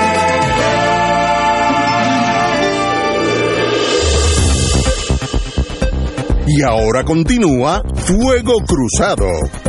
Regresamos, amiga y amiga, compañero catalán. Usted sabe de economía. Bueno, estábamos hablando del, del incentivo reintegrable que le costaría al erario 250 millones de dólares y por eso estábamos diciendo que la Junta está a favor de los palitos y no de la ¿Qué máquina. el- A eso voy. ¿Qué es eso? Mira cómo lo definen. El incentivo reintegrable que sería estaría en efecto cuando llenes la planilla en el 2024, pero para el 2024 nada más, justo antes de las primarias del verano y de las elecciones de noviembre del 2024. Por eso decimos que es compra de votos. Ahora, ¿cómo lo definen? El incentivo reintegrable será la diferencia, estoy citando, entre la contribución determinada bajo el sistema actual y aquella según el proyecto Cameral 1839. ¿Y qué es eso? Ahora, si usted gana, eh, si su ingreso neto sujeto a contribución, una vez usted hace deducciones y demás, usted el, ingreso que calcula para pagar las contribuciones. Si usted gana entre 0 y 9 mil dólares, actualmente la tasa marginal es 0%. Y en el proyecto, 0%. ¿Qué incentivos reintegrales va a recibir? Ninguno. Si usted gana entre 9 mil y 25 mil, no si gana, si ese es su ingreso neto tributable, es decir, menos de 25 mil dólares. ¿Cuánto es la tasa marginal en la, en la actualidad? 7%. En el proyecto, 7%. ¿Qué incentivos reintegrales va a recibir? Ninguno. Ahora, si usted gana entre 25 mil, o no, no gana, sino que si, si ese es su ingreso neto tributable, entre Gana mucho 25 más, mil y 41 mil 500, ¿cuánto es su tasa marginal? 14%. Y en el proyecto, 14%. ¿Cuánto va a recibir? Nada de. Ahora bien, si usted sus- excede los 41.501 como ingreso neto tributable, gana mucho más de eso en realidad. Es 60 o 70. ¿Cuál es la tasa marginal actual? 25%. En el proyecto, 22%. Usted sí va a recibir. Ba- Bajó un poquito. Va a recibir, la diferencia la va a recibir como ingreso neto tributable. Un cheque separado. No, no sé si notaste eso. Como incentivo reintegrable, quiero decir. Y si gana más de 61 mil, pues ahora es 33% y le va a bajar a 30%. Por lo tanto, usted Mientras más arriba, más beneficio. Es decir, se van a beneficiar los que ganan mucho dinero. Algunos de ellos.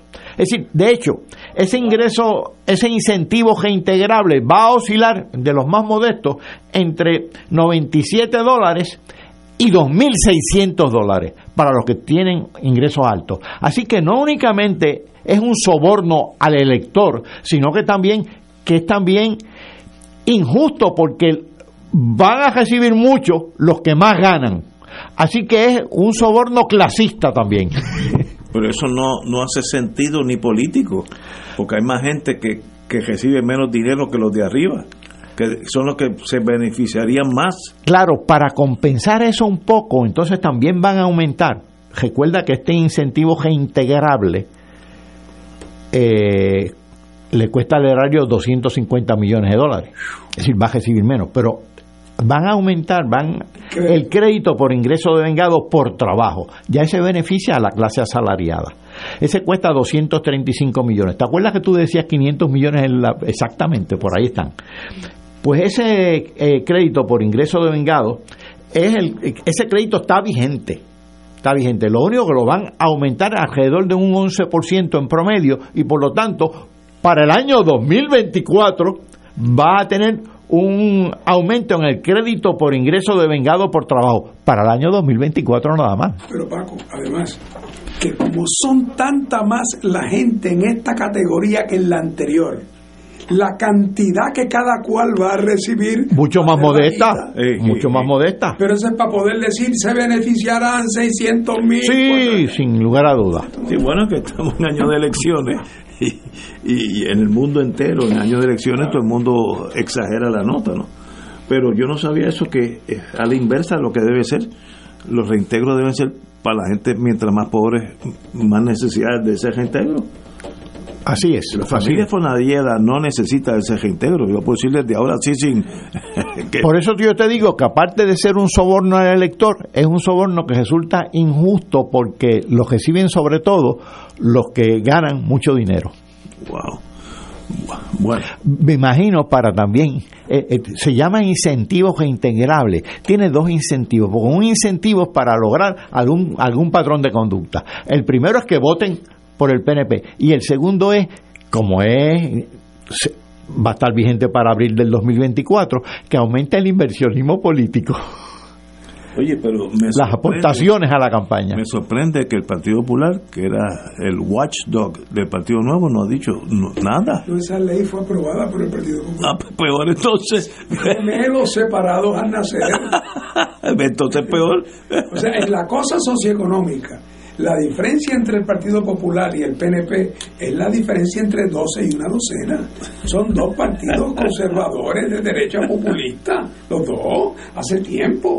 Wow. Oye, de paso, mm, me tengo que corregir. Cuando empezamos el programa, yo indiqué que William Villafañe venía a unirse a nosotros. Me equivoqué por dos días. Es el miércoles y yo lo apunté en mi calendario. Pero como hoy cometí el error de no ir a almorzar al viejo San Juan y no me di mi clásico coñac, pues el sistema no funciona. Así que me equivoqué por dos días. Así que William, lo esperamos aquí el, el miércoles con Héctor Richard y Octavio Acevedo a las 5 de la tarde. Y perdonen si confundía al electorado, pero el error, el electorado no, a los oyentes, pero el error fue mío.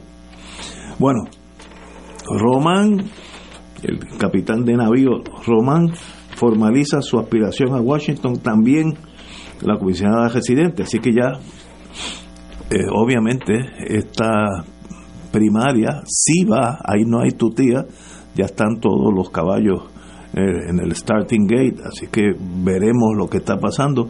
Eh, ¿Cómo tú ves el...?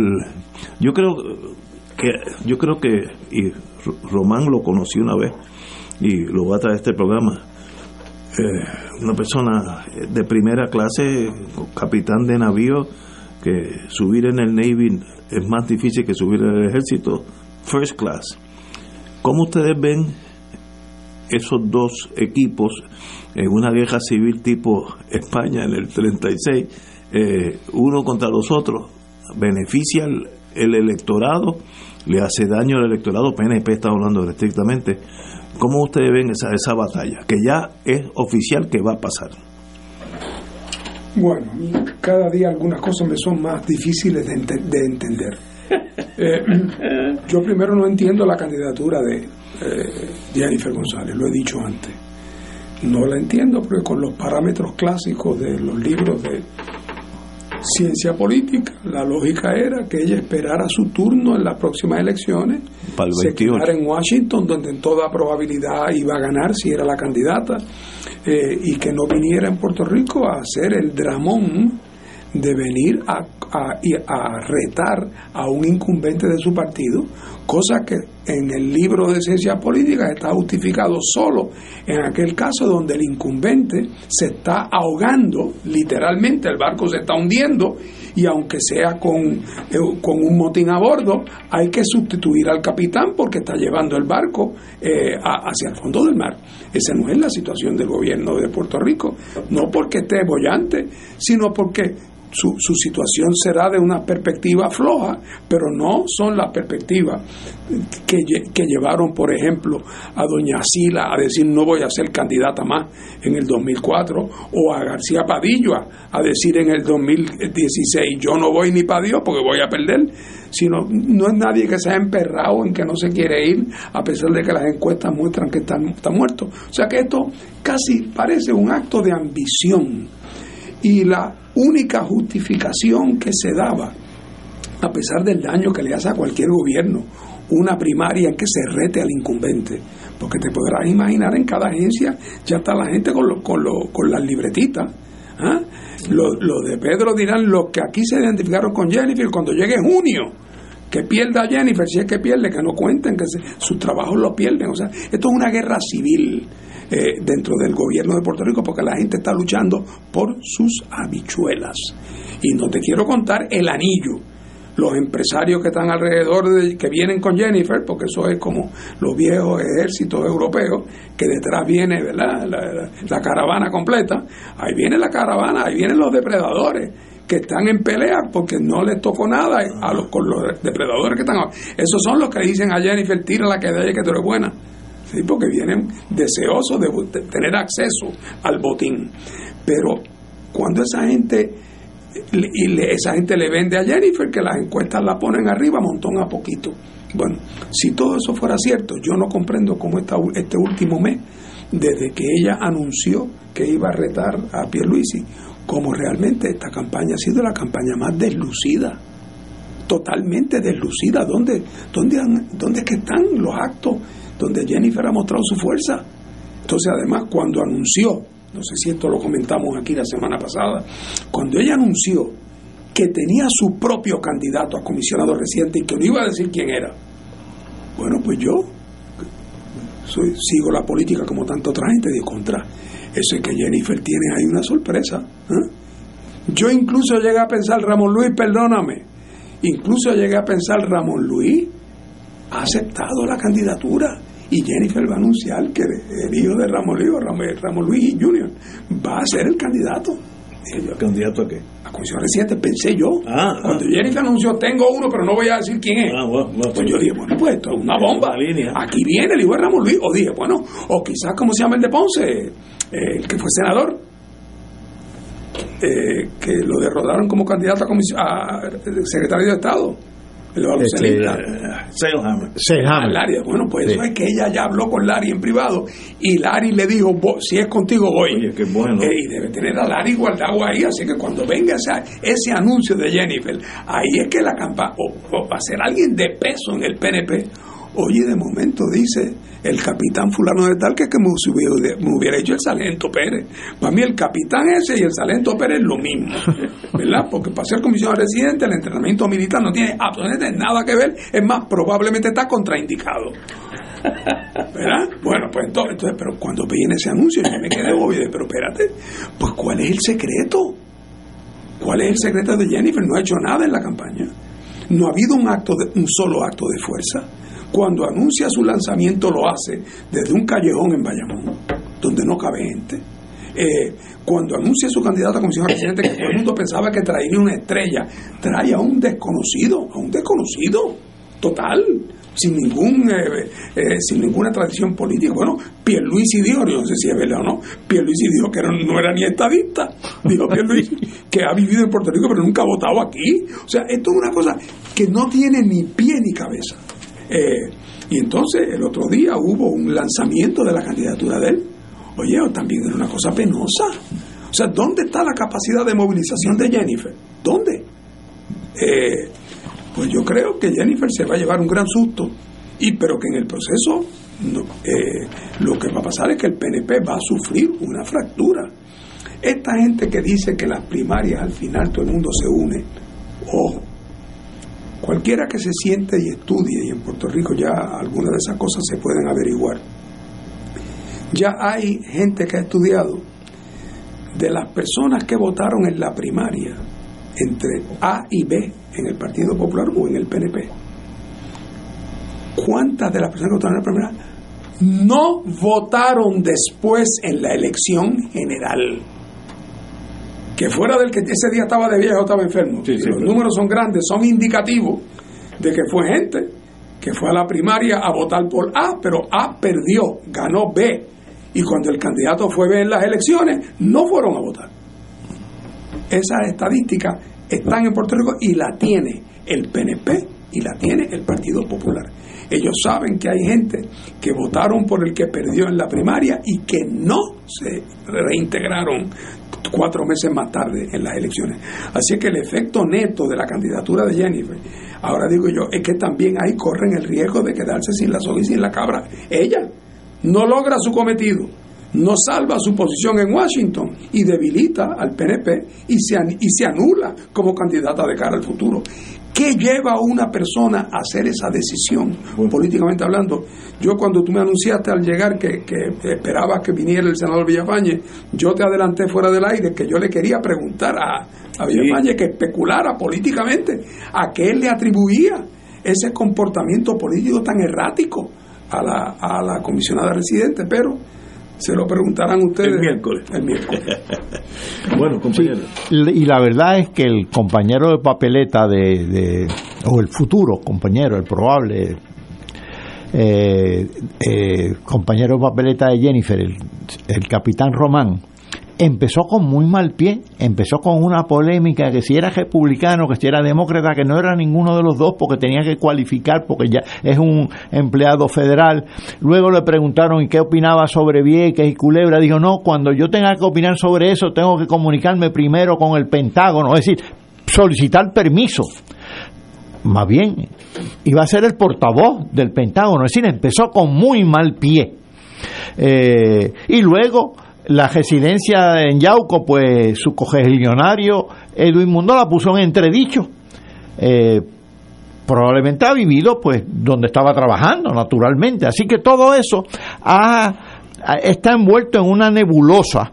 Eh, no estoy hablando personalmente de él, que yo no lo conozco, naturalmente, pero Ni tú ni nadie. Sí, ni nadie. Eh, Ese es otro, otro agravante, es desconocido. Así que realmente la campaña de Jennifer, en lugar de coger vigor, tomar vigor con esa candidatura del capitán Román, pues se ha debilitado.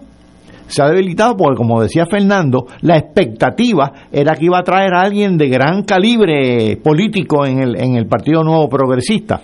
Y no fue así. Trajo a un, a realmente a un outsider, como dirían en Castilla la Vieja. Así que veremos a ver qué pasa.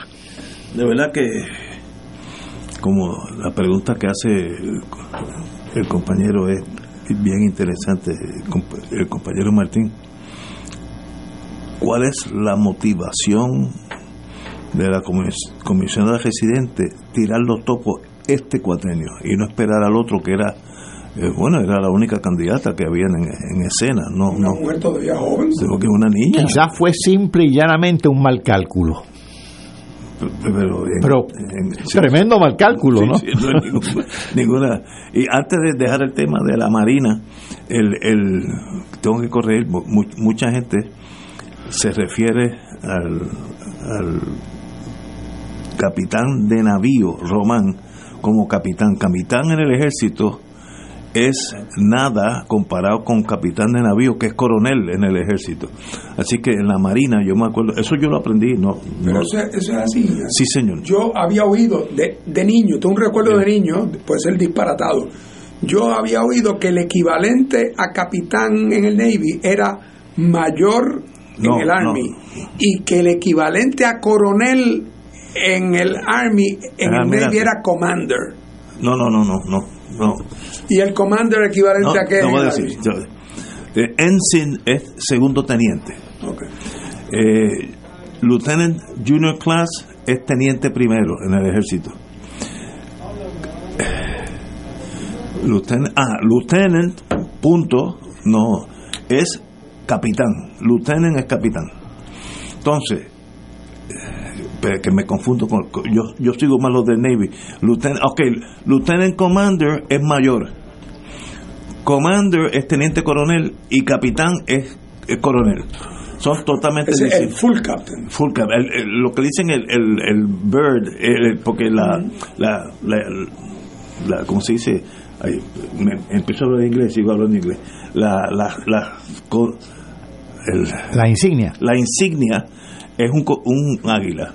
Ese águila en el ejército es coronel y en la marina es capitán de navío, porque es el capitán que guía un barco, ¿no? que ese es el, el rango. Luego viene general y almirante, pero eso son otras cosas. Este señor pues es capitán de navío. Mucha gente en la se confunde. Hace unos días yo estaba en el San Juan y eh, uno de los compañeros dijo, pero ese es- no llegó tan para tener tantos años en, el- en la marina, no llegó tan lejos, capitán nada más, no es que es coronel. Ah, espérate, espérate. Pero anyway, le deseo lo mejor. Yo lo conocí, tenemos muchas cosas en común. Yo creo que no hablamos una palabra de política, sino de, de su mundo en el Pentágono y mi, mi pequeño mundo en la Guerra Fría. Así que La única explicación para que Jennifer lo haya traído entonces es que Jennifer cree que el barco de ella se está hundiendo. extraordinario análisis. Pues necesitamos un capitán de navío que sabe de esas cosas. Bueno, nos quedan unos minutos, eh, cinco. Vamos a hablar de Israel y Gaza. Las cosas que han sucedido allí, pues, dejan a uno patidifuso.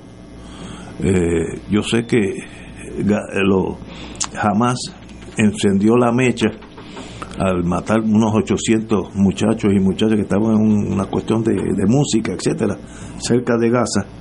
Y yo sabía que eso iba a desatar, en inglés se dice the wrath of God, el- la mano dura de Dios, pero no sabía que era tan dura. Han aplanado la mitad de Gaza. Lo digo aplanado es que no hay un edificio parado. Sencillamente eh, ladrillos en el piso y han matado no se sabe cuántos, 30 mil, 25, o sea, por ahí están. Y todavía siguen. Y, y hay un momento donde la defensa de Israel cruza al abuso de Israel. O sea, hay, hay un, esa campana llega un momento que se va más por un lado que para otro. Yo creo que Israel está perdiendo eh, aprecia- apreciación eh, o admiración, perdón, en el mundo por su abuso tan ba- bárbaro a los a los a los iba a decir los, los de Hamas no los de Gaza que son todos juntos unos y otros y no veo fin me sorprende que ningún país ha dicho espérate espérate aguanten aguántense ni uno eh, Estados Unidos pues quiere el voto Bueno, déjame decirte, 160 en las Naciones Unidas. ah, bueno, sí, sí. pero pero nadie de lo- Ale- Alemania, Francia, que tienen el poder para ir allí y decir, bueno, dejen de dispararse. Estados Unidos, Rusia. Pero mira, nadie. no, no pierdas la esperanza. Eh, es verdad que tú dices que jamás eh, prendió la mecha. Y es verdad. A la corta. A la corta. A la corta. Porque a la larga, No, no, no, no. donde estaban celebrando el festival de era- música era eh, eh, eh, en tierra israelí, Era- es tierra que los israelitas le quitaron a los palestinos. no lo digo para justificarlo, de decir, me parece una barbaridad lo que ocurrió, como me parece una barbaridad lo otro también. Pero yo creo que precisamente porque estamos donde estamos, yo creo que esta ofensiva ya tiene sus días contados. Eh, y que en algún momento vamos a ver, mi, mi intuición me dice que estamos hablando de 10 o 12 días, en que un buen día el israelita va a decir, ya logré mi objetivo, no, pues, y, y no iba a ser- y mi objetivo era cortarle la cabeza a la serpiente y ya lo logré. Ahora lo que queda es un mapeo que hay que hacer aquí, pero ya yo logré mi objetivo y así es que ahora me voy y ya está hablado un gobierno interino donde participen eh, palestinos y donde participe eh, Arabia Saudita y donde luego entonces hay unos planes para unas conferencias políticas. Esto se va a redirigir ¿por qué? Porque el riesgo, no solamente de la pérdida de apoyo internacional para Palestina, digo para Israel y su reputación, sino además el riesgo de la ampliación de la guerra. Con estos barcos que están deteniendo y disparándole en el estrecho que entra al Mar Rojo, por donde pasa 20% del tráfico naval diario del mundo en contenedores. Eso sí sería una crisis económica mundial y ya algunas compañías no están enviando. No están en- en- correcto. Señores, con estas malas noticias de paz, volvamos a rogar que la paz triunfe sobre ese Medio Oriente, que los dos son víctimas de la guerra, los dos bandos. Vamos a una pausa.